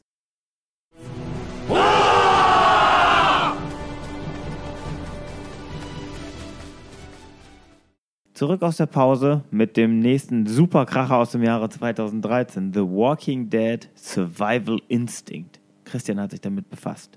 Man könnte meinen, das ist, ein, ist äh, eine Fortsetzung vom erfolgreichen Telltale The Walking Dead. Ist es aber nicht. Und dann hast du irgendwelche auf den Stationen, wo der Wagen Halt macht und musst du neues Benzin suchen und eventuell deine Gruppe vergrößern.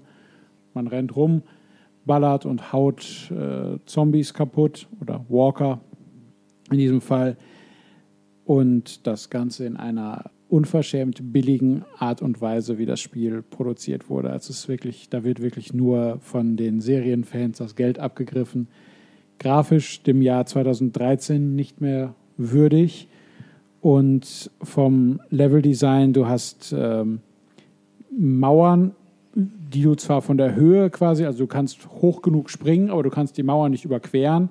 Du hast einen Kompass, der dir ungefähr anzeigt, wo du hin musst. Und wenn der Kompass dir anzeigt, du musst quasi über diese Mauer, denkt man natürlich, ja, okay, über die Mauer kann ich. Dann kannst du da ein paar Kisten hinlegen und denkst so, jetzt kann ich über die Mauer springen. Nein, offensichtlich soll man nicht über die Mauer springen, aber das äh, muss man erst drei Minuten probieren, bevor man wirklich sicher sein kann, okay, diese Mauer ist nicht zu überqueren. Also schon mal nicht besonders gut designt. Dann hat man zwar Checkpoints, während man ein Level live spielt. Also wenn man drauf geht, fängt man halt ein paar Minuten vorher wieder an. Aber wenn man das Spiel abstellt, wenn man mit dem Level noch nicht fertig ist, dann fängt man auch beim nächsten Mal, wenn man die Konsole wieder anmacht, zu Beginn des Levels an und nicht am letzten Checkpoint. Was sehr störend ist, vor allem weil man es eben beim ersten Mal nicht weiß. Also das, das Spiel sieht schlecht aus. Das Einzige, was äh, toll ist, der Vorspann, den man aus der Serie kennt. Und dass man die echten Stimmen der Schauspieler Norman Reedus und Michael Rooker eingebaut hat. Aber dann hört es auch schon auf. Also das Spiel Was, was ist es denn für ein Genre? Also, ist ein Shooter. okay. Ja, also so ein, so ein, ja, ich sag mal, Resident Evil in schlecht. Also es ist halt, also ich sag mal, ich, ich hatte, was habe ich vorher noch gespielt als fast softete Serie? Prison Break und Prison Break fand ich schon nicht gut und das war deutlich besser als The Walking Dead. Und Okay. ja, und ich habe nur das 5 war's. Euro bezahlt und ärgere mich trotzdem noch. Also es ist wirklich ein sehr schlechtes Spiel, The Walking Dead. Und das von Activision, dem besten Publisher ever. Ist ja echt seltsam. Activision hat auch immer so Lizenzspiele rausgebracht, diverse, Mhm. die dann von der Qualität her nicht zu vergleichen waren mit, mit äh, größeren Spielen wie Call of Duty oder Tony Hawk oder andere. Um dann vielleicht nochmal ein bisschen klug zu scheißen, es kann nicht vor der Serie sein, denn die Serie fängt an, bevor die Apokalypse startet. Der Typ wacht auf, da ist die Apokalypse schon im am Anfang ist Oder? er doch Die, die erste Ich- Szene, äh, er wird, er wird angeschossen und dann wacht er aus dem Koma auf und dann ist die Apokalypse schon geschehen. Ja. Also es Okay. ist eher so zwischen in dem Also in der Phase, in, In der der, Rick, in der Rick von im Rick. Koma liegt, genau. Ja.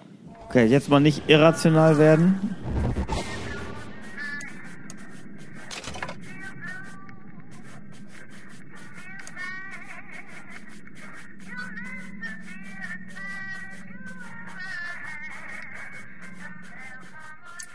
Hohoho, eine Oh. Überleitung. Ah. Irrational haben einen äh, Riesenhit des Jahres gefeiert. Möchte man meinen, ge gepublished von 2K.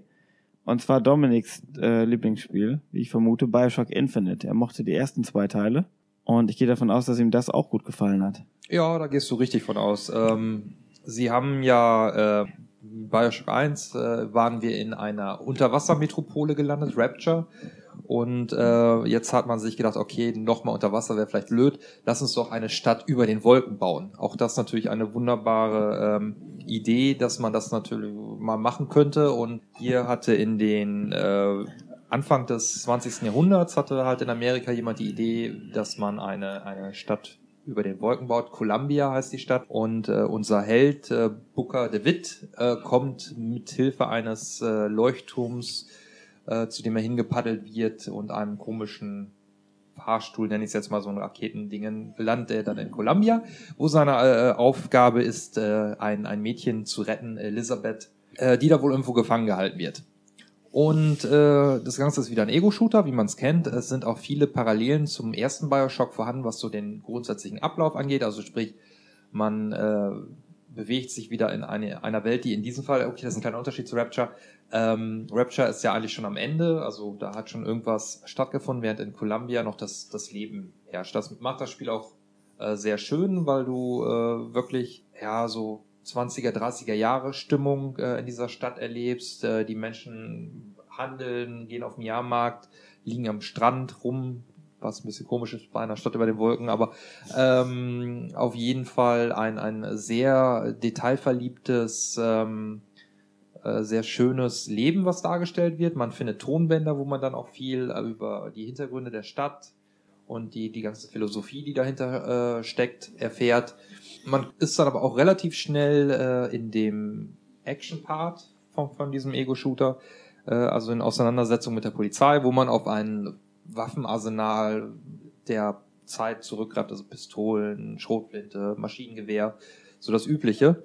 Plus äh, Fähigkeiten, die man wieder bekommt, also ähnlich diesen Plasmiden in, in Bioshock, also Telekinese, Feuer, welche komischen Vögel oder ich weiß, Ich glaube Vögel. Aber auf jeden Fall ähm, ist man da halt ziemlich schnell in der Action drin und äh, darf dann der, der Story folgen, die Elisabeth befreien. Äh, so ein junges Mädchen äh, sind aber keine typischen Beschützermissionen, äh, sondern sie hilft eigentlich mehr der, dem Spieler, indem sie Gesundheit und Munition und sowas rüber schmeißt und, und einen unterstützt. Und äh, es gibt dann noch solche, muss ich gleich mal ein bisschen ausführen, das wird komplizierter. Hoffentlich ist sie nicht schwarz. Äh, sie ist nicht schwarz, nein, sie ist weiß, äh, was ein interessanter äh, Einwand ist, weil äh, die ganze Gesellschaft da sehr rassistisch äh, ausgerichtet ist Ja. und äh, dementsprechend eigentlich Schwarze und Ich habe es ich hab's angespielt, weil ich gehört habe, es wäre anders als die normalen Bioshocks und deshalb habe ich gedacht, Das ist ja schon mal besser, auf jeden Da Fall. habe ich ja, das klingt schon mal gut. Und ich finde halt interessant, wie man, wie das Spiel anfängt, wie man in die Action kommt. Also am Anfang läuft man nur durch die Stadt und erkundet was, läuft über einen Jahrmarkt, kann so ein paar Spiele spielen. Ja, irgendwie gewinnt man dann bei irgendeiner Tombola einen Ball mit der 77, nachdem man vorher gesagt hat, du darfst auf keinen Fall die sieb, also er bekommt eine Nachricht, ein Telegramm, auf dem steht, nimm auf keinen Fall die 77. Und dann gewinnt er bei einer Tombola einen Baseball mit der 77 und sagt, sie haben gewonnen und ein Vorhang geht auf und er hat dann die die Möglichkeit, die Wahl, äh, auf einen, diesen Baseball auf ein gemischtrassiges Paar zu schmeißen oder ähm, alternativ eben auf den Schausteller, der das Ganze anpreist. Mhm.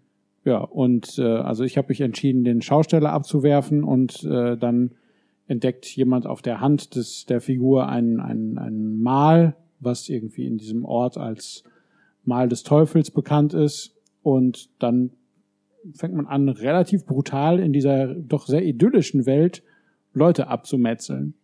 Mit, äh, weil man am Anfang keine Schusswaffe hat, sondern nur eine Schlagwaffe und da die Schädel doch ganz schön zertrümmert. Was also die, vom, die Polizisten. oder die Polizisten, ja, ja, ja, genau. Also es ist kein äh, brutal in dem, dem Sinne jetzt der Kampf gegen diese Gesetzeshüter, äh, aber nicht halt mit Blut, ja, ein bisschen Blut. Also schon ganz schön blutig, ja, fand ja, Ja, geht. ich. Ja. Hm. Also das ist zumindest für das, wie das Spiel vorher wirkte.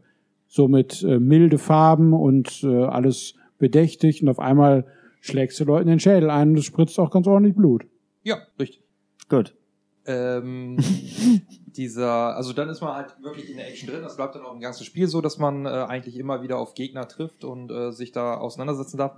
Was äh, da eine Rolle spielt, wie gesagt, statt über den Wolken, es gibt so, so Schienensysteme, die da sich durch die Stadt schlängeln, die sogenannten Skylines, wo man sich mit so einem Haken dann auch dranhängen kann und dann da rumfahren kann. Es ist wie so eine Achterbahn, wenn man, äh, wenn man sich ein Bild vorstellen möchte die verbindet so die einzelnen Ebenen, weil die die Plattformen schweben auf unterschiedlichen Höhen und um das irgendwie zu verbinden und äh, da eine Bewegung zu erlaufen, gibt es diese Skylines. Die sind so ein schönes, kleines taktisches Element, was man in, in den Kämpfen nutzen kann, wodurch die etwas ähm, gewinnen. Aber jetzt beim zweiten Mal durchspielen, beim ersten Mal war ich sehr begeistert davon, beim zweiten Mal durchspielen, ja, war es dann nur noch wieder nett. Die eigentliche Stärke des Spiels, das ist ein bisschen schwer, das zu, zu erklären, ohne alles zu spoilern, ähm, sind die gewissen Zeitebenen, Paralleldimensionen und wie diese ganze Story dann verwoben ist mit dem Haupthelden und äh, dem Anführer dieser Welt und Tails Come on, let me through. Heads. or tails? Heads. Told you. I never find that as satisfying as I'd imagined. Chin up. There's always next time. I suppose there is. Kann man nicht erklären, ohne das ganze Spiel zu spoilern. Äh, deshalb lasse ich es auch.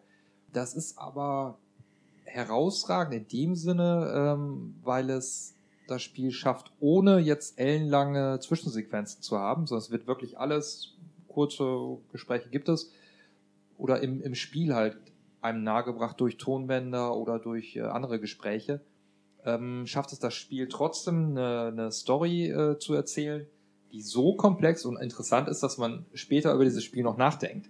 Ja, das ist eigentlich etwas Außergewöhnliches bei, bei äh, Videospielen, dass, dass man äh, am Ende den Abspann sieht und, und denkt, okay, was war jetzt das und wie hatte das mit dem zu tun und warum dies und jenes? Und ähm, deshalb würde ich schon sagen, dass das Bioshock Infinite ein, ein sehr geiles Spiel ist, auch wenn diese ganzen Grund-Gameplay-Komponenten Zielen mit den Waffen, äh, Trefferfeedback, KI, das ist alles nicht überragend. Auch die Grafik ist gerade aus heutiger Sicht auch nicht mehr so mega geil. Aber die, die Art und Weise, wie, wie Bioshock eine nachdenkenswerte Geschichte erzählt, das ist schon herausragend. Deshalb immer noch eigentlich eine Empfehlung, sich das mal anzugucken. Noch eine Frage. Ich meine, ich hätte das mal gelesen, dass, obwohl das Spiel erfolgreich war, Irrational doch ganz schön zu knapsen hatte finanziell, weil sie wohl mit höheren Einnahmen geplant hat. Ähm, weiß ich jetzt im Detail nicht. Äh, ich meine aber, dass Bioshock Infinite nicht so erfolgreich war, wie man vielleicht hätte erwarten können. Also das äh, War aber überall in den Spielen des Jahreslisten weit oben, ne? Ja, ja, klar. Also, aber das ist ja das, das übliche Problem. Bei, bei Tomb Raider war, war Square Enix ja auch von irgendwie 5 Millionen plus oder sowas äh, ausgegangen an Einheiten und ich denke mal, bei Bioshock Infinite werden, werden die Erwartungen ähnlich gewesen sein. Und äh, es ging auch relativ schnell im Preis runter, also kann man davon ausgehen, dass die Auslieferungsmenge etwas größer war als die Verkaufsmenge. Sind sicher jetzt, sind nur Mutmaßungen, aber ähm, das wäre ja, so das das. mal gelesen zu haben, dass die, äh, dass irgendwie in der heutigen, da ging es, also der war ein Artikel, wo es generell darum ging, dass es heutzutage schwierig ist kalkulieren, wenn man sehr viel Geld in die Produktion steckt und dann äh, mit, mit Verkäufen planen muss, die man wohl so nicht mehr erwarten kann. Ja, das ist ja einfach die, Proble äh, die Problematik. Du hast äh, kleine Spiele, äh, wie jetzt äh, vielleicht Bayonetta früher, äh, wo du weißt, okay, da verkaufst du eine Million, eineinhalb Millionen, wenn es gut läuft. Und dann hast du halt Spiele, die ein höheres Budget erstmal bei der Produktion haben, wie ein Bioshock Infinite oder ein Call of Duty auch, wo du dann aber auch beim Marketing richtig ausgibst. Ja, also Bioshock Infinite war ja auch vom Marketing sicherlich ein teureres Spiel. Und da hast du dann auch gleich Verkaufserwartungen von 5 Millionen oder mehr. Ja, die Assassin's Creed-Teile verkaufen sich 10 Millionen Mal oder haben sich früher 10 Millionen Mal verkauft. Dementsprechend kann man ja auch das Marketing planen. Ja, also mir tut's nicht leid, weil ich die ersten zwei Spiele nicht, nicht mochte. Ich weiß nicht, ob, ob mich das hier jetzt hier rumgerissen hätte. Noch um mit dem Vergleich mit dem ersten Bioshock ein äh, Unterschied ist sicherlich die Rätsellastigkeit bei den Kämpfen. Bei, bei Bioshock 1 konntest du ja noch so schön Fallen bauen und noch so ein bisschen mehr mit den wenigen Gegnern irgendwie interagieren und beim ähm, Bioshock Infinite ist es, außer diese Skylines hast du eigentlich wenig groß taktische Komponenten. Es gibt noch solche ähm, Zeitrisse oder Dimensionsrisse, die man noch einbauen kann, aber das ist auch nicht so relevant. Genauso die Plasmid-Nutzung ist auch nicht mehr so wichtig. Also man ballert sich da schon mehr durch. X1. Ja, apropos Zeitriss. äh, Sly Cooper Thieves, Thieves in Time, hat es jemand gespielt? Äh, nee, Hat es keiner mehr geschafft, es rechtzeitig zu spielen? Ich habe es auch nicht geschafft. Warum ne? landet es auf, die, auf der Liste der relevanten Spiele? Ja, ich glaube, weil äh, Sly Cooper auf der PS2 ja relevant war und äh, man jetzt hier nach der äh, HD-Trilogy einen, einen neuen Teil gemacht hat, der äh, ähnlich wie Ratchet Clank durchaus hätte relevant sein können. Aber nach dem, was ich gelesen und gehört habe, war es dann erstmal nicht das Originalentwicklerteam, sondern ein anderes äh, Studio. Und sie haben wohl einfach nur so einen relativ risikoscheuen Titel gemacht, ja. Also einfach so die bekannten Elemente nochmal neu aufgewärmt. Potenziell relevanter, wahrscheinlich nicht so relevant ist. Da haben wir ihn zumindest erwähnt als exklusiven PS3-Titel. Was nicht exklusiv war, war leider, leider Army of Two, The Devil's Cartel. Ähm, haben wir das alle gespielt? Ich frage mal ganz blöd in die Runde. Irgendein Teil gab es doch geschenkt. War es 40th Day? Nein, es war The Devil's Devil's Cartel. Cartel. Das gab's, gab's umsonst, ja. Äh, mehr ist es aber auch nicht wert, ne? Ich fand das äh, wieder mal mittel, mittelprächtig. Sag ich mal. Es ist ja ein Cover-Shooter, den man zu zweit spielt. Und ich, ich erinnere mich noch äh, an die Pressemitteilung nach äh, kurz bevor das Spiel rauskam oder beziehungsweise bevor äh, bekannt gegeben wurde, dass es in der Entwicklung war, hieß es, dass äh, aus der beliebten Serie Army of Two ein neuer Teil zu erwarten ist. Und in meinem Lieblingspodcast, dem Giant Bombcast, haben sie dann gesagt, beliebt bei wem, haben sie sich gefragt. Weil auch die ersten zwei Teile schon nicht wirklich gute Spiele waren. Und dann haben sie nochmal das dritte Spiel gemacht nach den gleichen Formel, wieder zu zweit, äh, alles abmetzeln, äh, ohne Sinn und Verstand und dann zwischendurch noch Fistbump auf den Leichenhaufen. Und ähm, naja, ja, anscheinend äh, hat sich noch irgendwie gerechnet, dass es noch so viele Leute gab. Ich sehe gerade, das sind ja dieselben Leute, die Dead Space gemacht haben. kann das denn wohl sein, Dominik? Kann auch ein Fehler sein. Also kann, Nein, aber kann, ich kann Fehler in der Liste sein. könnte ein Fehler in meiner Liste sein, ja. Oder die haben das Studio vergrößert und äh, jetzt zwei schlechte Spiele in einem Jahr rausgebracht, statt vorher mal ein super Spiel. ja. Ist gut, ja, immerhin mehr Spiele rausgebracht. Ähm, habt ihr euch das angeguckt? Also ich habe das ein Stück weit gespielt und haben wir das zusammen gespielt oder habt ihr es alleine gespielt? Nein, das wirst du alleine gespielt haben. Ah, du hast es nicht, nicht ausprobiert. Ich tu mir das nicht nochmal an, du hast bei dem Vorgänger schon. Ne. Was der erste Teil oder der zweite Teil, den wir Den zweiten haben wir gespielt gespielt.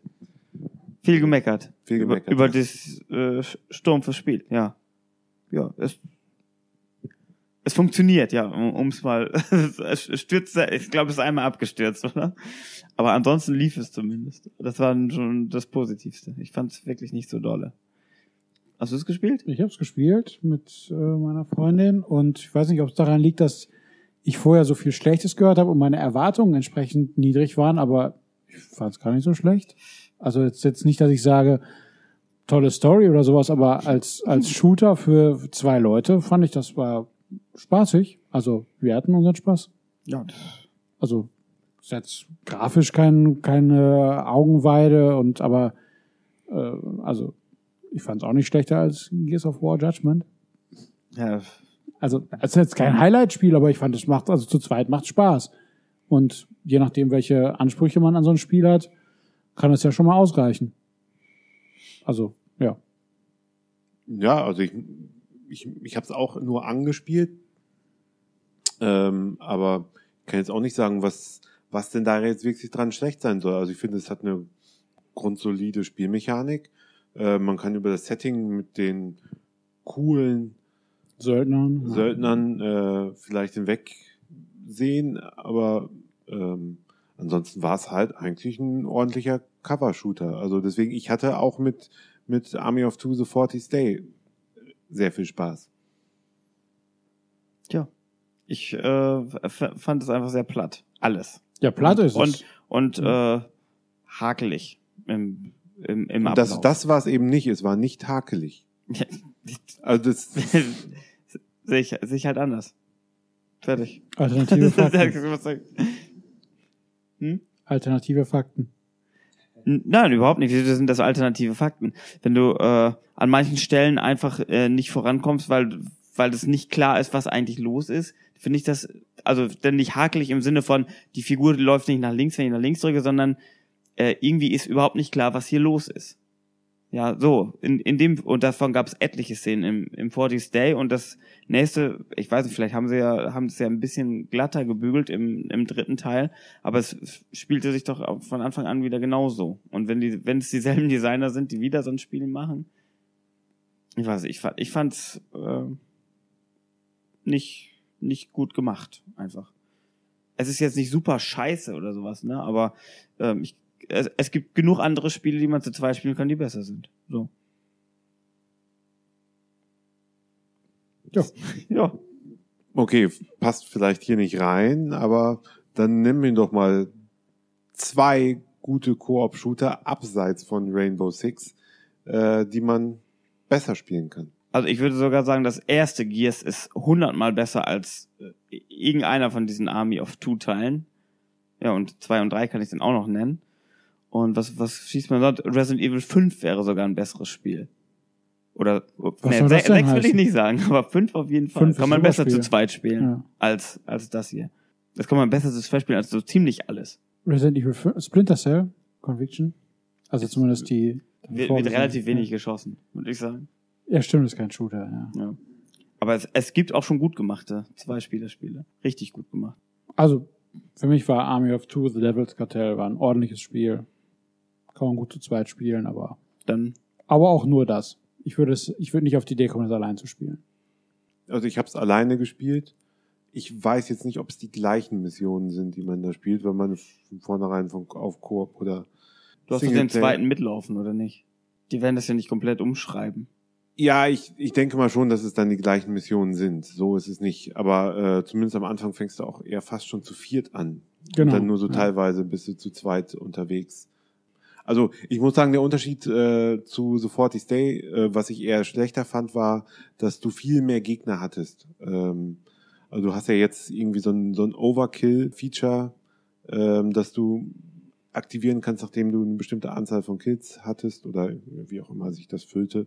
Äh, und in der Zeit ist man halt äh, unbesiegbar. Unbesiegbar und hat unendlich Munition. Ja. So, und das ist natürlich dann schon mal ein Gameplay-Feature, das eben mit Gegnerhorden äh, sehr gut harmonieren kann. Ich hätte gesagt, das wäre ein genauso guter Koop-Titel wie der Vorgänger, der schon von anderen Leuten nicht so gemocht wurde, aber okay.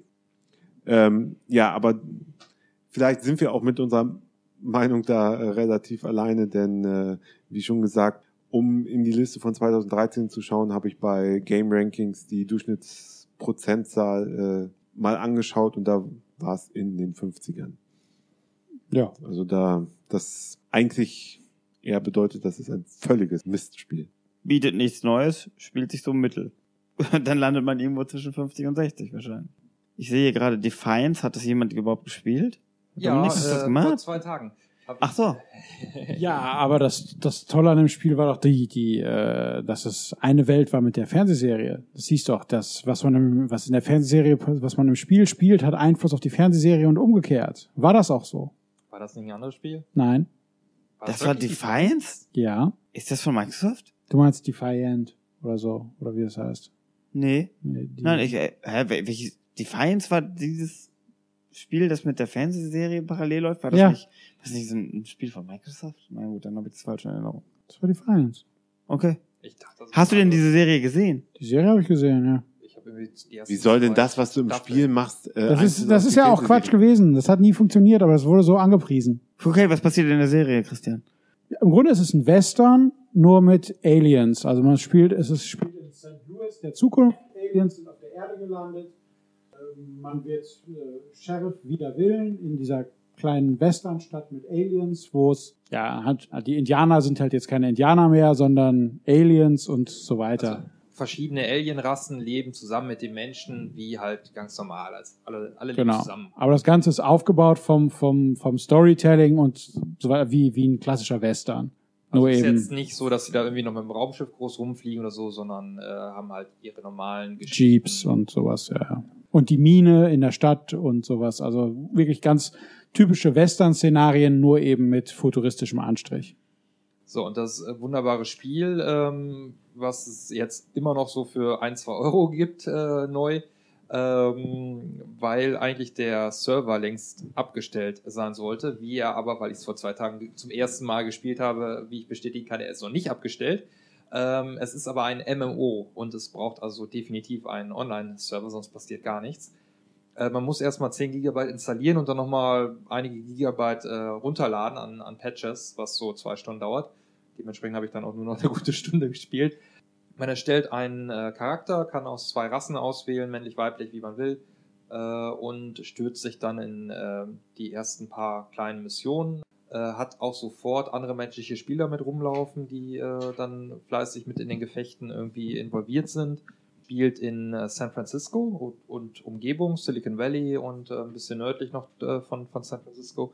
Die KI war etwas merkwürdig. Also ich hatte irgendwie eine Mission, wo ich einen, einen Reaktor oder irgendwie sowas äh, deaktivieren musste und äh, das war so eine Art Flugfeld, wo ständig aus irgendwelchen Hangar-Toren oder so Bunker-Tore aus dem Boden wieder Gegner rausgekommen sind, die dann da rumgesprungen sind und mich von der Seite beschossen haben. Also ich hatte ständig irgendwelche roten Punkte auf der Map, äh, von wo ich beschossen wurde, ähm, was dann noch nicht so viel Schaden angerichtet hat, sodass ich sie selber mit meinen Waffen dann wieder abschießen konnte. Grundsätzlich der Aufbau, ich bin jetzt nicht der große MMO-Kenner, eigentlich gar nicht, hat mich so ein bisschen an, an Borderlands oder ähnliches erinnert. Also man ballert wie in einem Third-Person-Shooter, ballert so ein bisschen rum und kriegt halt Erfahrungspunkte, kriegt, findet Ausrüstung in, in den Gegnern und levelt so weiter auf. Wie gesagt, ich war eigentlich davon ausgegangen, dass der Server längst abgestellt ist. Man kann es offensichtlich noch spielen. Es hat auch eigentlich ganz ordentliche Wertung bekommen. Technik ist, glaube ich, für ein MMO auch ganz in Ordnung. Aber halt die KI und die Gegner wirken jetzt am Anfang noch sehr, sehr billig. Ich, Und wie hätte das jetzt in die Serie eingebunden sein sollen? Also es, es hieß, dass wenn in der, äh, wenn immer in, im MMO irgendwelche Großereignisse sind, dass diese Großereignisse auch in der Fernsehserie angesprochen werden, aber das ist wohl nie der Fall gewesen. Also es ist quasi, wenn beides ein großer Hit gewesen wäre, hätte man da irgendwie so ein, so ein äh, Cross-Promotion oder sowas gehabt, aber ähm, also das eine, wie gesagt, das Spiel spielt in San Francisco, die, die Serie in St. Louis. Das heißt also, man hätte quasi gehört, in San Francisco ist das und das passiert oder sowas. Wäre wohl das, das äh, höchste der Gefühle gewesen. Aber es wurde damals angepriesen mit, dass äh, nur wenn man beides, wenn man die Serie guckt und das Spiel spielt, kann man beim, beim, äh, bei einem quasi auf das äh, volle Erlebnis genießen. Was natürlich PR-Quatsch war, aber so wurde es damals angepriesen. Ich kann mich nämlich noch daran erinnern, dass ich die Grundidee äh, ganz spannend fand und immer gedacht habe, naja, mal gucken erstmal, wie die Serie so ist. Und nachdem die Serie sich als äh, allenfalls solide entpuppte, habe ich mir dann gedacht, dann muss man sich das Spiel auch nicht antun. Also wie gesagt, auch in Mediamärkten noch für, für 1 Euro, 2 Euro zu finden, wenn ihr noch Ersatzhüllen braucht. Direkt neben Child of Light und Two Worlds. Also so. Child of Light, da vertust du, glaube ich, jetzt gar Echt? Ist das nicht ein Download-Titel? Child of Eden meinte ich, genau, danke, ja. Das, das gab's doch auch irgendwann, wahrscheinlich für 99 Cent wird sogar noch liegen bleiben, wenn man nicht Ersatzhüllen braucht. Äh, Ersatzhüllen braucht man nicht für Injustice, weil es das zum Download gab, ne?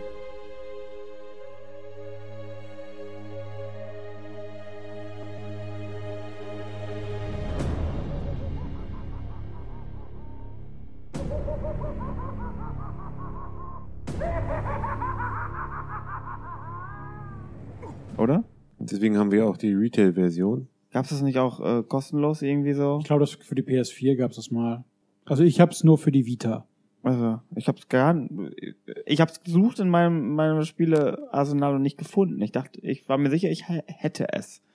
Aber es, es war nicht auffindbar. Also kommen wir zum Spiel. Klassischer ähm, zwei äh, Kämpfer gegeneinander äh, Prügelspiel. 2D, ne? Oder ist es ein 3D-Prügler? Von der von der Grundstruktur her zweidimensional eigentlich, Mhm. ja. Ja.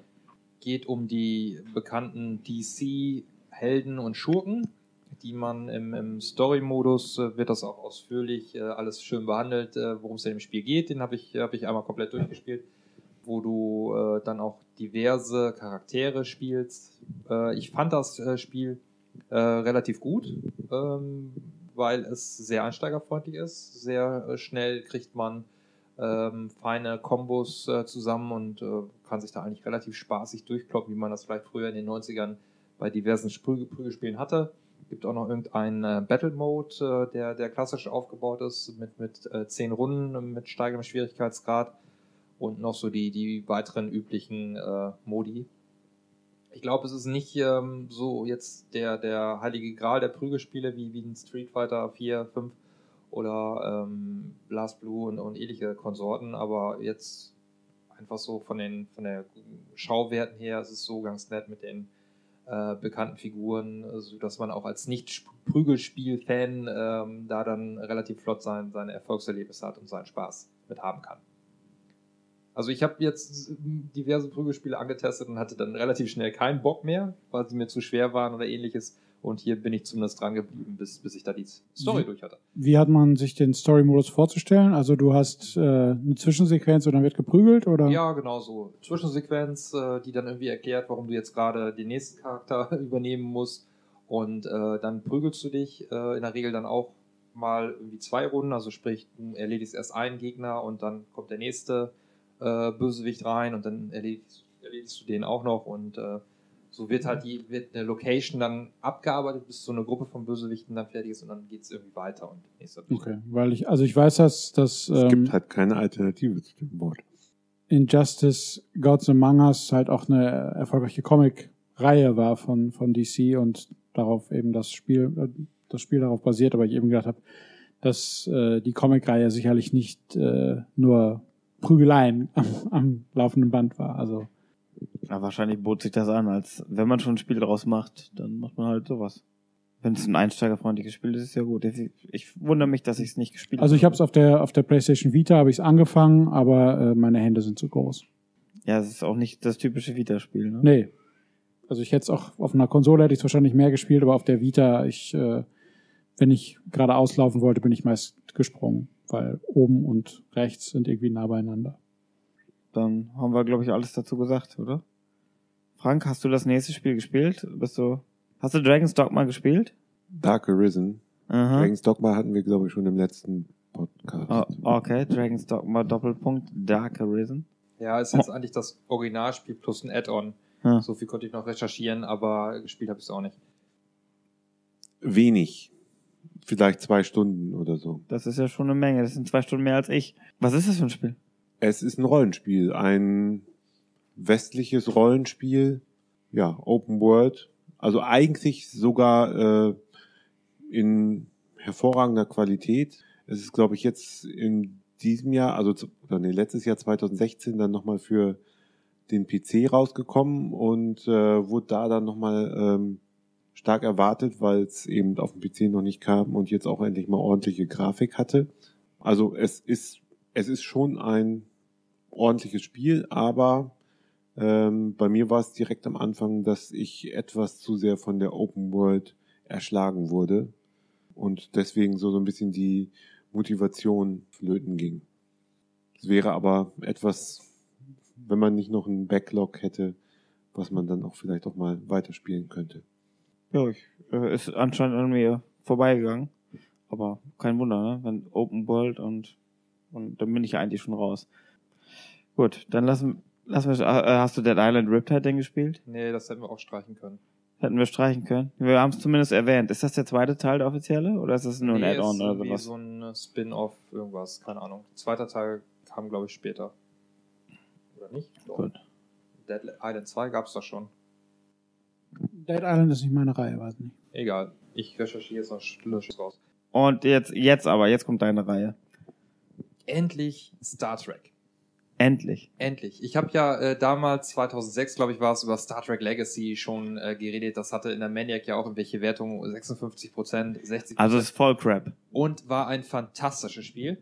Nein, nicht fantastisch, aber es war gut, hat Spaß gemacht. Und äh, dieses neue Star Trek, was äh, in dem Film-Reboot-Universum spielt, nicht die Filmhandlung nach äh, erzählt, sondern eine eigene Handlung mit den äh, Gorn, die irgendwie äh, eine Rolle spielen.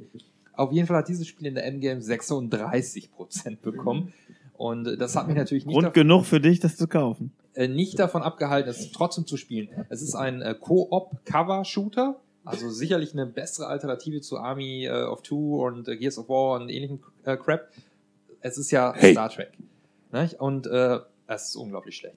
Äh, also das ist mal ein richtig schlechtes Spiel. Äh, die, die KI, ähm, also man äh, spielt Kirk oder äh, Spock und äh, der äh, andere rennt halt irgendwie dumm hinterher.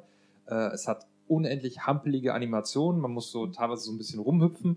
Äh, die KI ist scheiße, die Gegner sind unglaublich schlecht. Also wie so Pappkameraden kommen die dann angerannt. Diese äh, Gorn sind ja diese Eidechsenwesen, die, die schon William Shatner da auf dem Planeten, diesen Wüstenplaneten verkloppt hat.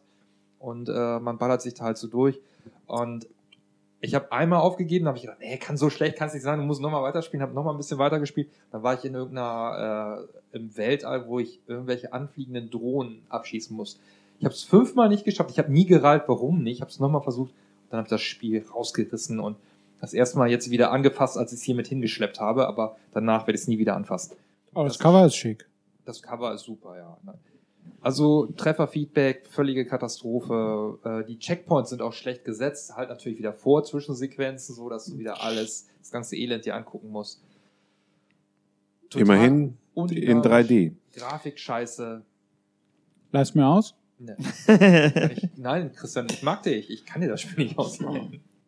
Ja, dann vielleicht aber mal eine Star Trek-Frage. Die Gorn. Gibt es die außerhalb dieser einen Star Trek Original Serien Episode? Äh, Weil die sagen mir hier überhaupt nichts. Also ich, ich habe die meisten Serien gesehen und ich kann mich nicht so dran erinnern. ich würde auch sagen, dass das später auch nicht mehr vorkommt. Also bei Next Generation nicht und die anderen auch nicht. Ja, weil in der 60er Serie war es ein schlechter, so, ein, so eine Gummiattrappe, häufig als klein, ja. schlechtester Filmfight aller Zeiten äh, betiteltes YouTube-Video. Und jetzt, Und jetzt sind Spiel- äh, eher so Sachen, die, ja, das hat damit hier nichts mehr zu tun. Okay, gut. Nicht, dass ich irgendwas Also verpasst habe. Vielleicht ist es ja absichtlich schlecht, wegen des, Abs wegen des schlechtesten Filmfights aller Zeiten. Nö, ich glaube, die wollten ein tolles Spiel machen, haben es noch nicht geschafft. Weißt du, wer es geschafft hat? 4A Games aus der Ukraine. Die haben Für Metro den Arsch oder was? ich, ich weiß nicht, wofür 4A steht. Aber die Ukrainer werden es ja sicher erklären können. Die haben nämlich Metro Last Light gemacht in dem, oder rausgebracht in dem Jahr. Gemacht haben es wahrscheinlich schon die Jahre vorher. Nachfolger zu Metro 2033. Eine Umsetzung, Des Romans. genau, von einem russischen Schriftsteller, dessen Name mir leider entfallen ist, jetzt aus dem Stand. Ich habe es heute nochmal gelesen und schon wieder vergessen. Mhm, Das, der, der hat auch einen komplizierten Namen. Der heißt Das leider stimmt. nicht Viktor. Pavlov, sondern schon etwas komplizierter. Ähm, Frank, du hattest das Schwere gespielt, Kost. oder? Hattest du das gespielt? Nein, Nur den Vorgänger? wie wir schon So, festgestellt haben, ich habe nur den Vorgänger gespielt. ja, wir haben das nicht on tape festgestellt. Christian, du hattest auch nicht gespielt. Ich habe es leider nur angespielt. Der erste Teil hat mir, was die Story angeht, gut gefallen, war aber vom Shooter-Part her eher unterdurchschnittlich. Also es war komplizierte Steuerung, es war mm, ja, also wie gesagt, der Shooter-Teil war, war unterdurchschnittlich, aber die Story war überdurchschnittlich und deshalb hat mich der zweite Teil auch gereizt. Ich habe leider zeitlich nicht mehr geschafft, als den Anfang zu spielen. Aber von den Wertungen her soll der ja sogar besser sein als der erste Teil. Ja, der ich war mir ganz, ganz überrascht, Hat. als ich jetzt in der Recherche in die MEMs geguckt habe. Ich hoffe, dass es spielerisch sich verbessert Ja. hat, aber Ja, also ein 90er-Titel sollte wohl etwas, also wirklich 92, 93 je nach Plattform, das muss ja deutlich besser sein als alles andere, was man so in diesem Jahr gekriegt hat. Bis dahin zumindest. ich werde auf jeden Fall noch mal reinschauen. hm. Ja, Dominik ist jetzt äh, kurz aus dem Raum gegangen, aber der hat das auch nicht gespielt. Das ist nachweislich so. Das heißt, wir könnten jetzt eigentlich direkt zum nächsten Spiel übergehen. Das äh, kenne ich nämlich ganz gut. Es ist Resident Evil Revelations. Äh, die ausgehungerte Fangemeinde oder die, die enttäuschte Fangemeinde hat nach dem Resident Evil 6 aus 2013, äh, 12, 2013 einen weiteren Titel äh, in so schneller Abfolge gar nicht erwartet. Äh, Resident Evil Revelations ist ursprünglich ein 3DS-Spiel und äh, wurde dann äh, aus aus welchen Motiven auch immer, ich weiß nicht, was Capcom so antreibt, ich, vielleicht wisst ihr das ja, ähm, auf die großen Heimkonsolen umgesetzt. Man merkt es sofort, dass das irgendwie nicht dasselbe ist. Das ist kein typisches Resident Evil Spiel. Äh, immer wenn man Gegner trifft, beispielsweise, springen da Zahlen raus, so als, als äh, Kennzeichnung, wie viel Energie die jetzt gerade verloren haben. Das, das kennen wir aus Resident eigentlich gar nicht. Da ballern wir so lange rein, bis sie umfallen. Das musst du hier auch, aber hier wird noch mal extra mit so Stats angezeigt. Keine Ahnung, was der Quatsch soll. Äh, ansonsten ist das relativ steifes Resident Evil. Man merkt, dass das da irgendwas ähm, billiger produziert wurde. Man kann es nicht so genau greifen. Sieht alles ein bisschen schlechter aus. Liegt wahrscheinlich an der Handheld-Herkunft. Es, es spielt sich alles, ähm, wie gesagt, mehr als steif. Ich weiß gar nicht, wie es anders. Also es fehlt ein bisschen an Dynamik. Und äh, die Gegner sind hauptsächlich Kugelschlucker. Also nichts anderes. Da, da muss man nicht groß was können. Ich meine mich erinnern zu können, ich habe es jetzt lange nicht gespielt, dass man immer den wunden Punkt der Gegner sehen konnte. Das heißt, wenn du an eine bestimmte Stelle am Körper triffst, in den Gegnern war, glaube ich, immer so, ein, so eine Art äh, Parasit oder so, oder Herz, oder wie auch immer man das bezeichnen wollte. So, es gibt bestimmte neuralgische Punkte, wenn man die trifft, ist man die schneller los. Wenn man, wenn man die ganze Zeit blind nur auf den Kopf ballert, kann es sein, dass der immer noch weiter auf dich zuschlurft und dich dann irgendwann beißt. Und äh, ein paar gezielte Schüsse spart Munition und schont die Nerven. Nur gibt's äh, genau eine Stelle in dem Spiel, die das ganze Spiel eigentlich kaputt macht. Es gibt einen Zwischenboss, den man umschießen muss, um einen Schlüssel für eine Tür zu kriegen. Und dieser Zwischenboss, der schluckt alle Munition, die quasi in dem Raum äh, sind. Und das ist, das ist so ein, das Ganze spielt auf so einem Schiff. Und das ist so, so ein großer Saal quasi, auch mit Treppe hoch und runter und alles mögliche. Also er läuft die ganze Zeit irgendwie hin und her und verfolgt einen in relativ geringem Tempo, aber man muss ballern und ballern und ballern und dann muss man hier wieder was, hier findest du noch ein bisschen Munition und ballerst und, und das nervt saumäßig, dieser Kampf ist so ätzend und wenn man, der schluckt wirklich unendlich und ich weiß nicht, warum die diesen Kampf so gestaltet haben. Das, äh, ansonsten kommt man da relativ flott durch und man kriegt ordentliche Resident Evil Kost, ohne dass das jetzt ein Spiel ist, das man unbedingt im Regal stehen haben muss. Das gab's glaube ich, mal günstig zum Download. Deswegen habe ich das überhaupt gekauft. Sonst, äh, abseits der Hauptteile, kaufe ich eigentlich keine Residence. Geht euch wahrscheinlich auch nicht anders. Ich kaufe wahrscheinlich noch nicht mal die Hauptresidenz. Ich kaufe alle. Ich kaufe auch alle. Ja, ich habe äh, Ernsthaft? ich habe auch noch so ganz komische äh, irgendwelche anderen Hast du auch diese Lightgun-Shooter gekauft? irgendwelche komischen Lightgun-Shooter-Umsetzungen oder sowas habe ich auch. Chronicles, genau, habe ich auch. Ja. Genau, habe ich, hab ich auch. Und da wird mir schlecht, weil die Kamera so wackelt. Und Ich spiele die ja nicht, ich ja. die ja nicht. Und nur, nur ein Schrank. Also wenn, wenn, äh, sobald der Resident Evil Podcast dran ist, bin ich dabei. Da Wir sind das vorbereitet. Ja, wie gesagt, Revelations. äh, Es kam ja sogar jetzt noch ein zweiter Teil raus. Revelations 2. Und ähm, das heißt, das muss ja relativ erfolgreich gewesen sein, sonst hätten sie ja nicht nochmal gemacht. Du hast es nicht gespielt, oder? Ich habe es bis jetzt auch nur auf der Wii U und äh, Das soll ganz gut sein auf der Wii U. Da habe ich es nicht gespielt. Also, weil es ja eine 3DS-Umsetzung ist, dann das Item-Management über ein Touchscreen ist, ist wohl etwas okay. flüssiger. Also es ist, ist schon ein sehr altbackenes Spiel. Es ist also relativ begrenzt so von, von dem, vom Areal. Ist auch, es dauert auch nicht lange. Kann man spielen, muss man nicht. Äh, was ist mit Fuse? Kann man das spielen? Muss man das spielen? Ich habe nur die Demo gespielt. Was ist das für ein Spiel? Äh, es ist ein Third-Person-Shooter, auch glaube ich mit Schwerpunkt Koop. Das ist, glaube ich, jetzt der zwölfte dieses, dieses Jahr haben, oder? Ja, war natürlich nach den Erfolgen von, von Uncharted und, und Co. war das jetzt ein beliebtes Genre auf einmal. Und ähm, ist von In Insomniac, die ja äh, einige coole Spiele wie Ratchet Clank gemacht haben. Das war eigentlich auch wieder der Grund, warum ich überhaupt neugierig drauf war. Äh, aber die Demo und die nicht so überragenden Wertungen haben mich eigentlich dann so weit abgeschreckt, dass ich es mir bis jetzt auch noch nicht gekauft habe. War auch nicht super billig zu kriegen. Ich glaube, man hätte fast 12 Euro dafür ausgeben müssen. Und dafür kaufst du es nicht.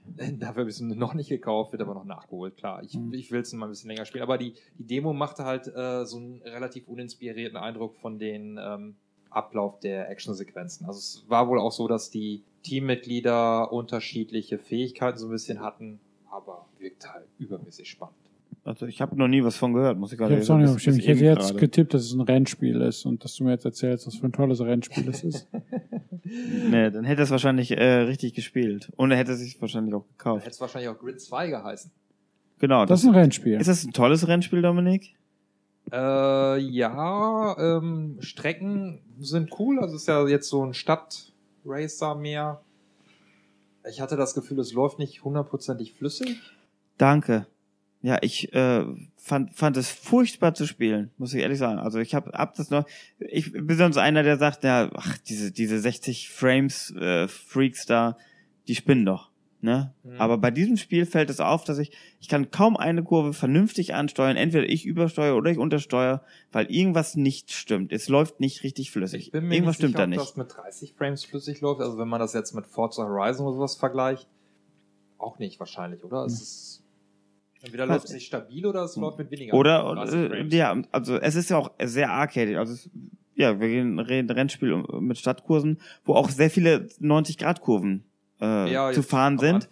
Und Fall, dann, ja. da hast du das Problem, dass du halt, das muss einfach präzise einzulenken sein. Und das ist es nicht. Der Wagen übersteuert oder untersteuert. Und ich habe das Gefühl, dass es irgendwas mit der Framerate zu tun hat. Ich, Aber du ich fandst den ersten eigentlich auch ganz gut. Ich fand den ersten super sogar. Ja, ich auch. Aber jetzt den zweiten gab es auch mit Games with Gold und Ja. ich bin nicht so richtig angetan. Ich, also das äh, Need for Speed Shift fand ich, fand ich deutlich besser. Ich habe den Vergleich Teil. nicht. Nicht für Spiel Shift. Ah, doch, Moment, Shift, das war der, oh, das ist ja schon ganz lange her. Ich glaube, das habe ich auch gespielt. Da ja. gab es auch einen zweiten von. Ja, genau, den Shift 2 hatte ich ausgenommen. Ja, das Shift war besser, tatsächlich. Ja.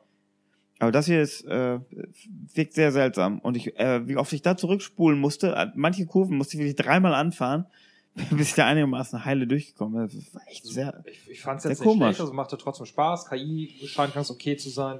Fahrverhalten nicht so Mhm. überragend. Ich, ich fand es sah gut aus, die Autos waren äh, Schrott, was ich da am Anfang so gekriegt habe. Das war nichts, was ich, also, jedes, mit jedem Auto wurde es schlimmer, das ich gekriegt habe. Wu- Wurde immer unbeherrschbar. Ja, aber unterm Strich war ich irgendwie auch ein bisschen irritiert. Hm. Ich hatte mir ein gutes Spiel erwartet und so richtig gefetzt hat's nicht. Immer noch. Kann ich, kann ich mir ansehen. Habt ihr es ausprobiert? Ihr müsst es ja auch kostenlos bekommen haben. Ich, Aber Rennspiele- Ich habe es zu Hause, aber ich habe dann immer gedacht, ach, zum Rennspiel kann ich eh nichts sagen. Also das ist gar nicht erst. Erinnerst du dich noch an Remember Me, Dominik? Ähm, ja, auch wenn ich es nur kurz gespielt habe, weil es das mal auf der PS3 mit PlayStation Plus gab. Ja. Ich habe es dann nicht länger gespielt, weil ich bei irgendeinem Kampf Schwierigkeiten hatte. Äh, bis dahin war ich vom Gameplay nicht hundertprozentig überzeugt. Also es ist auch so ein Hack-and-Slay-Spiel ohne Waffen, also eine Prügelgedöns äh, aus Third-Person-Perspektive von einem französischen Entwickler. Und äh, das ist auch der, der große Pluspunkt des Spiels, weshalb ich das eigentlich immer noch mal haben will. Es spielt in äh, Paris im Jahre 2084 und die Welt, die dargestellt wird, das ganze Design, die Architektur, das ist richtig gut. Und da merkt man auch sofort, dass es kein amerikanischer Entwickler ist, der auf irgendwelchen pompösen Krempel Wert legt, sondern äh, ein, ein europäischer Entwickler, äh, der doch mehr auf irgendwelche Details achtet, so ein bisschen das Leben anders charakterisiert. Und äh, das sind so die Stärken, die mir jetzt bei den kurzen Spielen äh, definitiv äh, ins Auge gefallen sind und das Spiel so interessant machen. Wie gesagt, Gameplay, das das ganze Kampfsystem, Kamera und sowas nicht überragend. Christian, hast du es überhaupt ausprobiert oder? Ich habe es leider nicht mehr geschafft. Ich hatte, ich habe es schon seit längerem auf dem Schirm, aber einfach nicht dazu gekommen. Ich war auch interessiert schon, bevor ich es umsonst hatte, hatte ich es immer schon auf dem Schirm, aber ja. Ja gut, wenn es vielleicht kommt Wie umsonst. Game of the Year ja Wahl. äh, PS Plus. Ach so. Ähm, ich sehe aber, es ist von Don't Not, also die auch Life is Strange gemacht haben. Ach so. Ah, das haben sie dann nachher gemacht. Ja, an, an, ja anscheinend. Das habe ich nämlich äh, gespielt. Und wenn, wenn die so ein Spiel inhaltlich in einer ähnlichen Richtung gemacht haben, wäre ich auch interessiert. Aber das ist jetzt bislang an mir vorbeigegangen. Ich habe das Life is äh, Strange noch nicht gespielt. Das war mir nicht bewusst. Das ist diese 2015, Verbindung. können wir drüber reden, ne? Oder? Das ist Gibt's 2015. nicht auf der 360, oder? Ja, dann reden wir halt über Spiel aus dem Jahr 2015. Das ist aber dann eine neue Generation. Dann müssten wir eine komplette neue Podcast-Serie starten mit allen Xbox One, PS4 und äh, Switch-Spielen. Also so Games. Aber das ist. Ja, nee, Wii U ist in der Generation. Äh, gut, dann kommen wir jetzt zum letzten Titel bis äh, zur großen Sommerpause. Oder möchten wir noch, über Dark können wir nichts sagen, ne? Das müssen wir verschieben. Vielleicht spielt es noch einer. Das heißt, wir, wir enden mit dem Highlight des ersten Halbjahres. Spannung. Ja, also Ride to Hell, ähm, das. Retribution. Da- Das nachweislich schlechteste Spiel, das je gemacht wurde, ist es nicht. Und Painkiller Hell and Damnation leider auch nicht. Obwohl es von dem bekannten The Farm 51 ist. Es geht natürlich um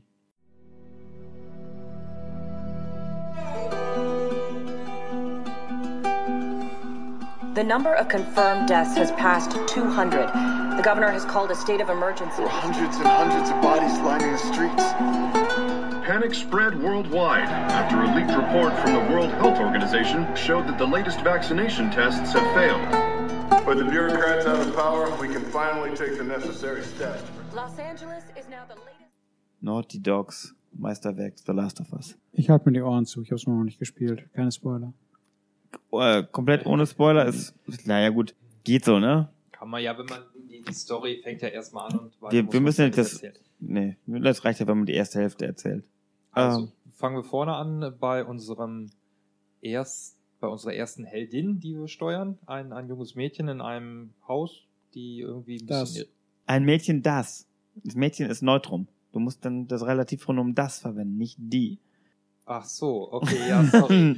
Auf jeden Fall äh, ist sie alleine zu Hause, zu Hause. Ihr Vater ist äh, weg. Und, Sein Vater. Äh, ich habe aber jetzt gesagt, äh, sie ist alleine zu ja, Hause. also er hat einen neuen Satz, einen neuen Satz angefangen, ohne das Mädchen nochmal zu erwähnen.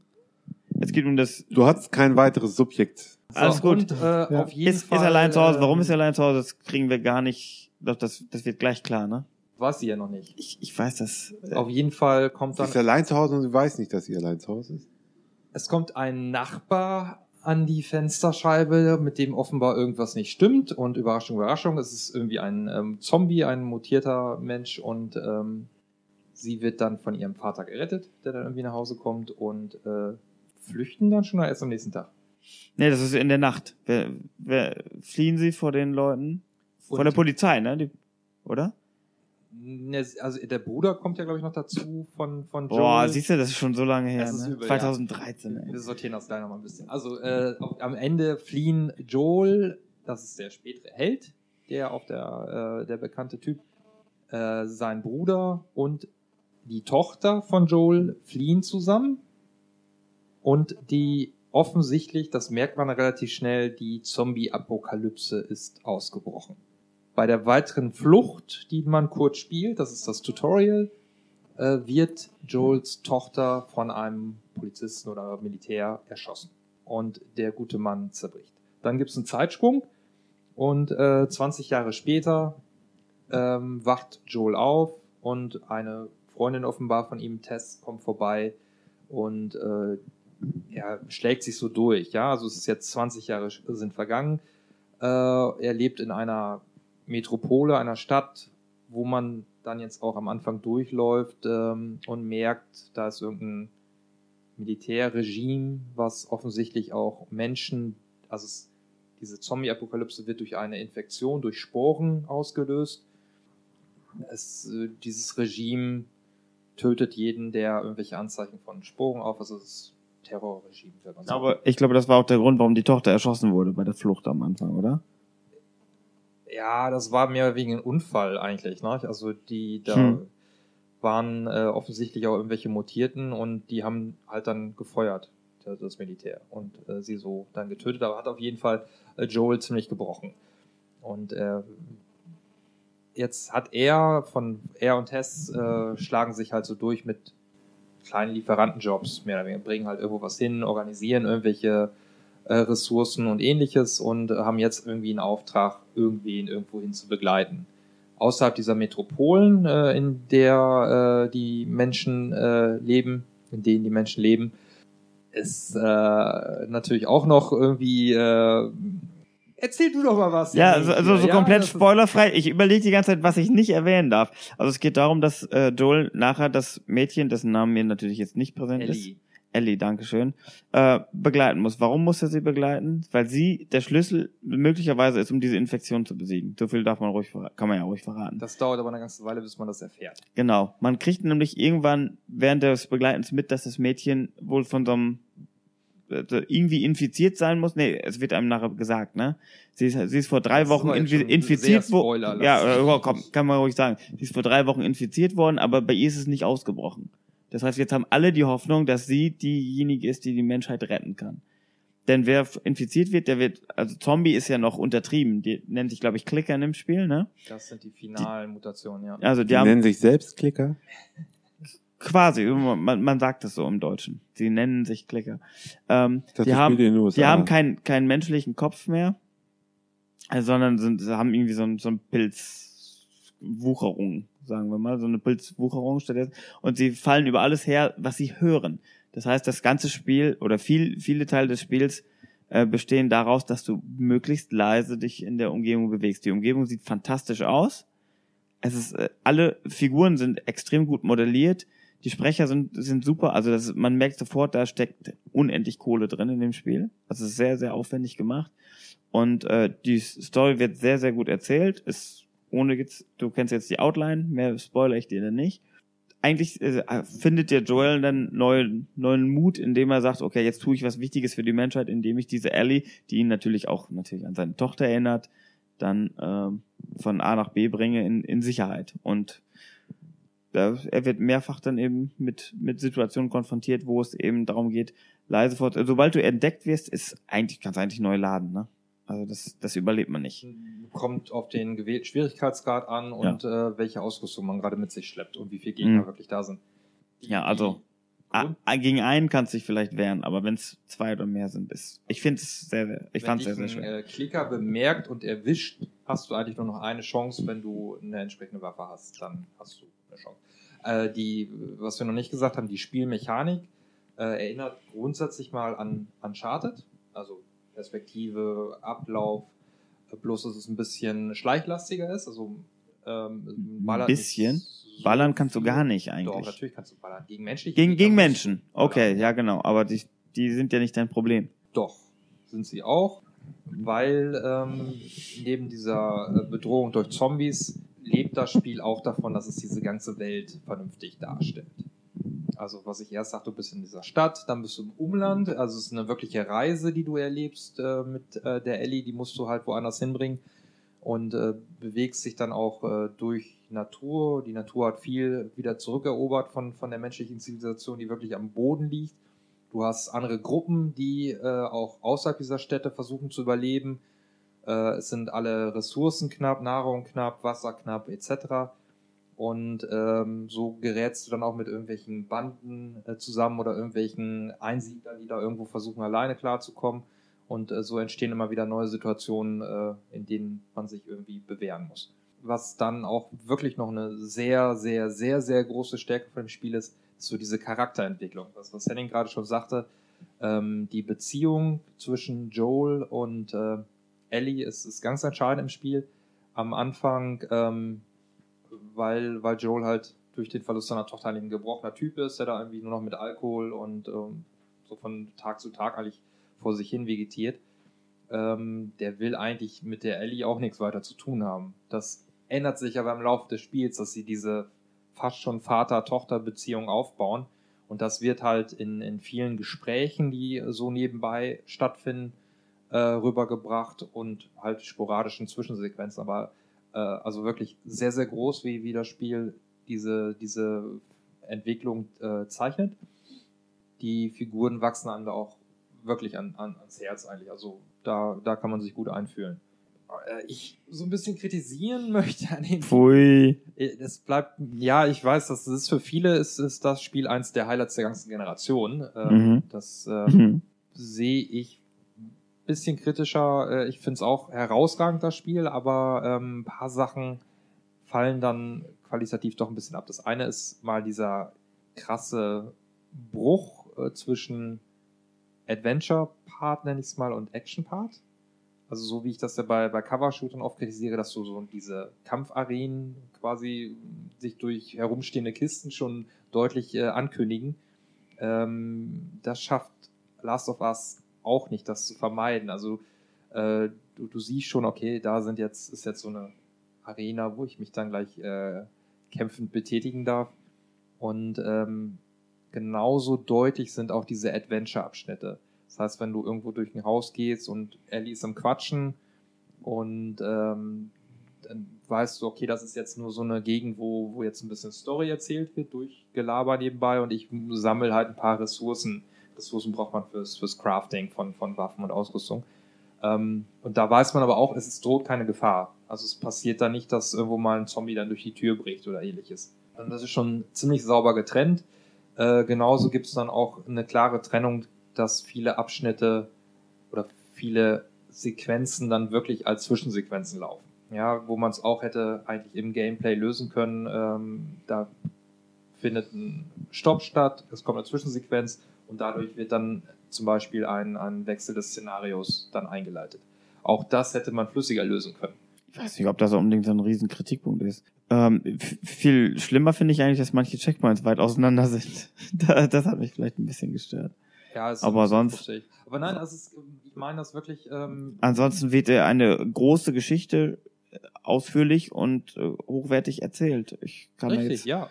Aber ähm, bei, bei der hohen Qualität, die Last of Us in den anderen Aspekten hatte, hätte man ja auch denken können, okay, wir machen jetzt ein, ein äh, Spiel, was nicht so vorhersehbar äh, und, und äh, klar differenziert zwischen Erzählelementen und diesen eigentlichen Spielelementen, die ja diese Actionsequenzen sind. Ja, in den anderen Bereichen musst du ja nichts machen. Es ist ja keine spielerische Herausforderung, wenn du da einfach durch die Gegend läufst und Ellie dir was erzählt. Und da hätte man, glaube ich, noch ein bisschen besser den Mix finden können. So ist es doch insgesamt wieder wie Uncharted und ähnliche Titel. ich glaube, das nennt sich Pacing. So, dass man, dass man das so voneinander trennt. Ja, aber Spiel, Spiel hat ja Interaktion. Und wenn das Pacing äh, komplett vorgegeben ist und ich als Spieler keinen Einfluss mehr auf das Pacing nehmen kann, habe ich ja keine äh, Interaktion. Ja, ich, das, wie gesagt, das ist Kritik auf hohem Niveau. Ich, mich stört. Ja gut, aber wie willst du an einem Story-Element interaktiv äh, was ändern? Also die Geschichte steht ja. Ja, die, du kannst, wirst ja jetzt nicht erwarten, dass du Einfluss nimmst auf den Nein, Ausgang. nicht auf den äh, Storyverlauf, aber äh, es, in dem Moment, wo das Spiel mir was erzählen will, macht es aber auch nichts anderes. Es lässt keine äh, Gameplay-Elemente in diesen Sequenzen zu, sondern es lässt nur mich spielen, wenn es gerade meint, mir ein paar, ein paar Gegner vorsetzen zu müssen. ja, gut.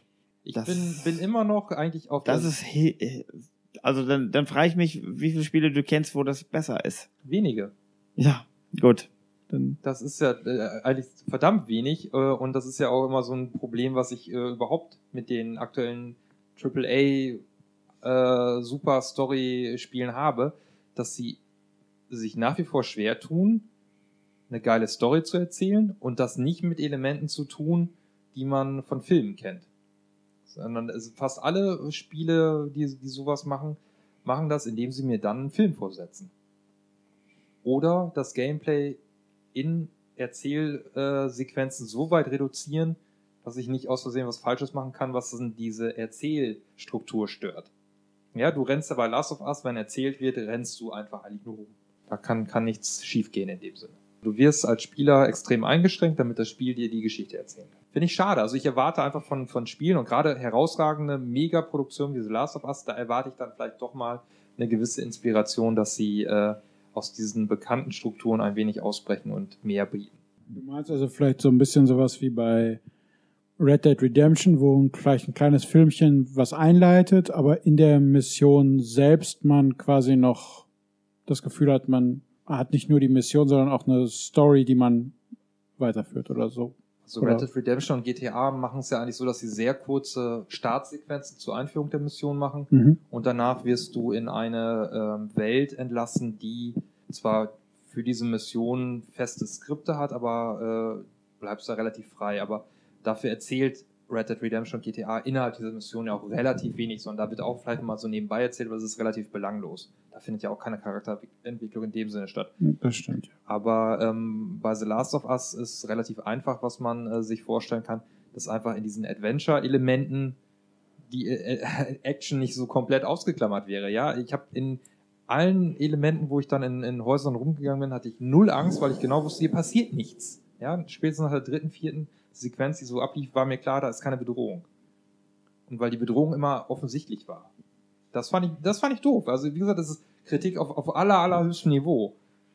Aber äh, doch so ein, so ein Punkt, den ich beim Spielen schon hatte, wo ich dann halt dachte, hm, ja, das ist nicht so, das ist nicht perfekt. Okay. Was anderes, was nicht perfekt ist, wo dann Henning vielleicht weniger verkniffen guckt, ist, ähm, ähm, wenn du am, am Schleichen bist, in einer Sequenz, wo Gegner auch sind, äh, habe ich es öfter gehabt, da war, war Tess auch noch mit dabei ähm, und äh, sowohl Tess als auch Ellie sind dann wild um mich herum rumgerannt und haben rumgetrampelt, während ich um die Ecke geguckt habe und also in der Deckung saß und geschlichen habe und darauf gewartet habe, dass der Gegner mir den Rücken zudreht. Also total leise mich fallen, aber die rennen da die ganze Zeit hin und her, auch durch den Sichtbereich der Gegner. Äh, das hat so ein bisschen die, die Atmosphäre äh, gestört. War auch nicht dramatisch, aber die haben halt die, die äh, KI-Mitstreiter, die einfach automatisch mitlaufen, die werden von den Gegnern überhaupt nicht wahrgenommen. Die sind halt da aus der KI-Berechnung ausgeklammert. Stört, stört so ein bisschen die Immersion von, von äh, der Welt, aber das sind Kleinigkeiten im Vergleich zu dem Dramatischen. Ja, aber ich habe ich hab jetzt noch nicht ganz verstanden, was denn dann das Gameplay in dem, äh, in dem Titel ist. Ähm, offensichtlich sind die äh, Shooter-Passagen mit menschlichen Gegnern ja eher rar Nö. Oder nicht so viel. Ansonsten schleicht man nur an irgendwelchen Pilzköpfen vorbei. Ja. Oder und die heimlich aus, äh, von hinten dann irgendwie mit dem Messer oder ähnliches. Genau, muss man halt gucken, ob er noch eins hat, ne? Ja. Also man, Muss man man, man muss halt seine Items immer craften und äh, dann überlegt man sich zweimal, bringe ich den jetzt um oder versuche ich es schleichend vorbeizukommen, weil du sehr, sehr, sehr wenig hast, um dich gegen die zu wehren, weil die wirklich harte Brocken sind. Die sind recht rasend schnell und hast kaum Zeit, da zuzustechen. Und ja, gegen Menschen, ja klar, dann ist es Geballer. Ja. Das ist, das ist dann wirklich wie Uncharted mit weniger Munition. fand das jetzt nicht so häufig, muss ich sagen. Passiert, aber also für mir, mir sind die Klicker wesentlich mehr im Gedächtnis geblieben. Ja, die sind mir, die Klicker, mehr im Gedächtnis geblieben, weil ich am Anfang bei denen immer draufgegangen bin und die Sequenz dann öfter spielen musste. Aber so im Gesamtspielverlauf, glaube ich, ist das so 50-50 äh, Schleichpassagen mit Klicker-Alarm und äh, normale Gegner. Gerade im Mhm. späteren Spielverlauf bist du öfter mit, mit menschlichen Gegnern. Also ein Third-Person-Action-Game, kann man sagen. Genau. Nicht, nicht konstant wildes Geballer. Unzweifelhaft ein Spiel, was man gespielt haben muss. Ja. Wenn man wissen will, wo ist der Stand der Videospiele-Technik 2013, dann schaut man mal bei Last Us rein. 15 oder 16. Also die äh, PS4-Version äh, hat ja auch nochmal dicke Kritiken, also positive Kritiken eingeräumt, äh, eingefahren. Äh, also das sollte man sich auf jeden Fall antun, das Spiel. Also die, die Diskussion, ob das jetzt ähm, eines der besten Spiele der Generation ist, wie gesagt, sehe ich noch ein bisschen kritisch, weil es auch spielerisch nicht so viel Neues gebracht hat. Aber Charakterentwicklung, Tip-Top, Welt, super. Können wir uns ja bei unserem Generationenfazit mal drüber unterhalten. Ja. Gut, dann ist das ein schöner Abschluss für unseren ersten Teil. Christian, gibt's noch was? Ja. Nein. Dann danke ich mich bei euch und sag von mir aus schon mal Tschüss und ihr könnt euch dann ja anschließen. Ach so, mit dem Tschüss. Ja, Tschüss. Nee, ich nicht. Ich sag Tschüss. Gut. Ich sage auch im Namen von Frank Tschüss. Gut. Dann auf ein neues beim zweiten Teil von 2013. Bis dann, auf Wiedersehen aus dem Konsulat.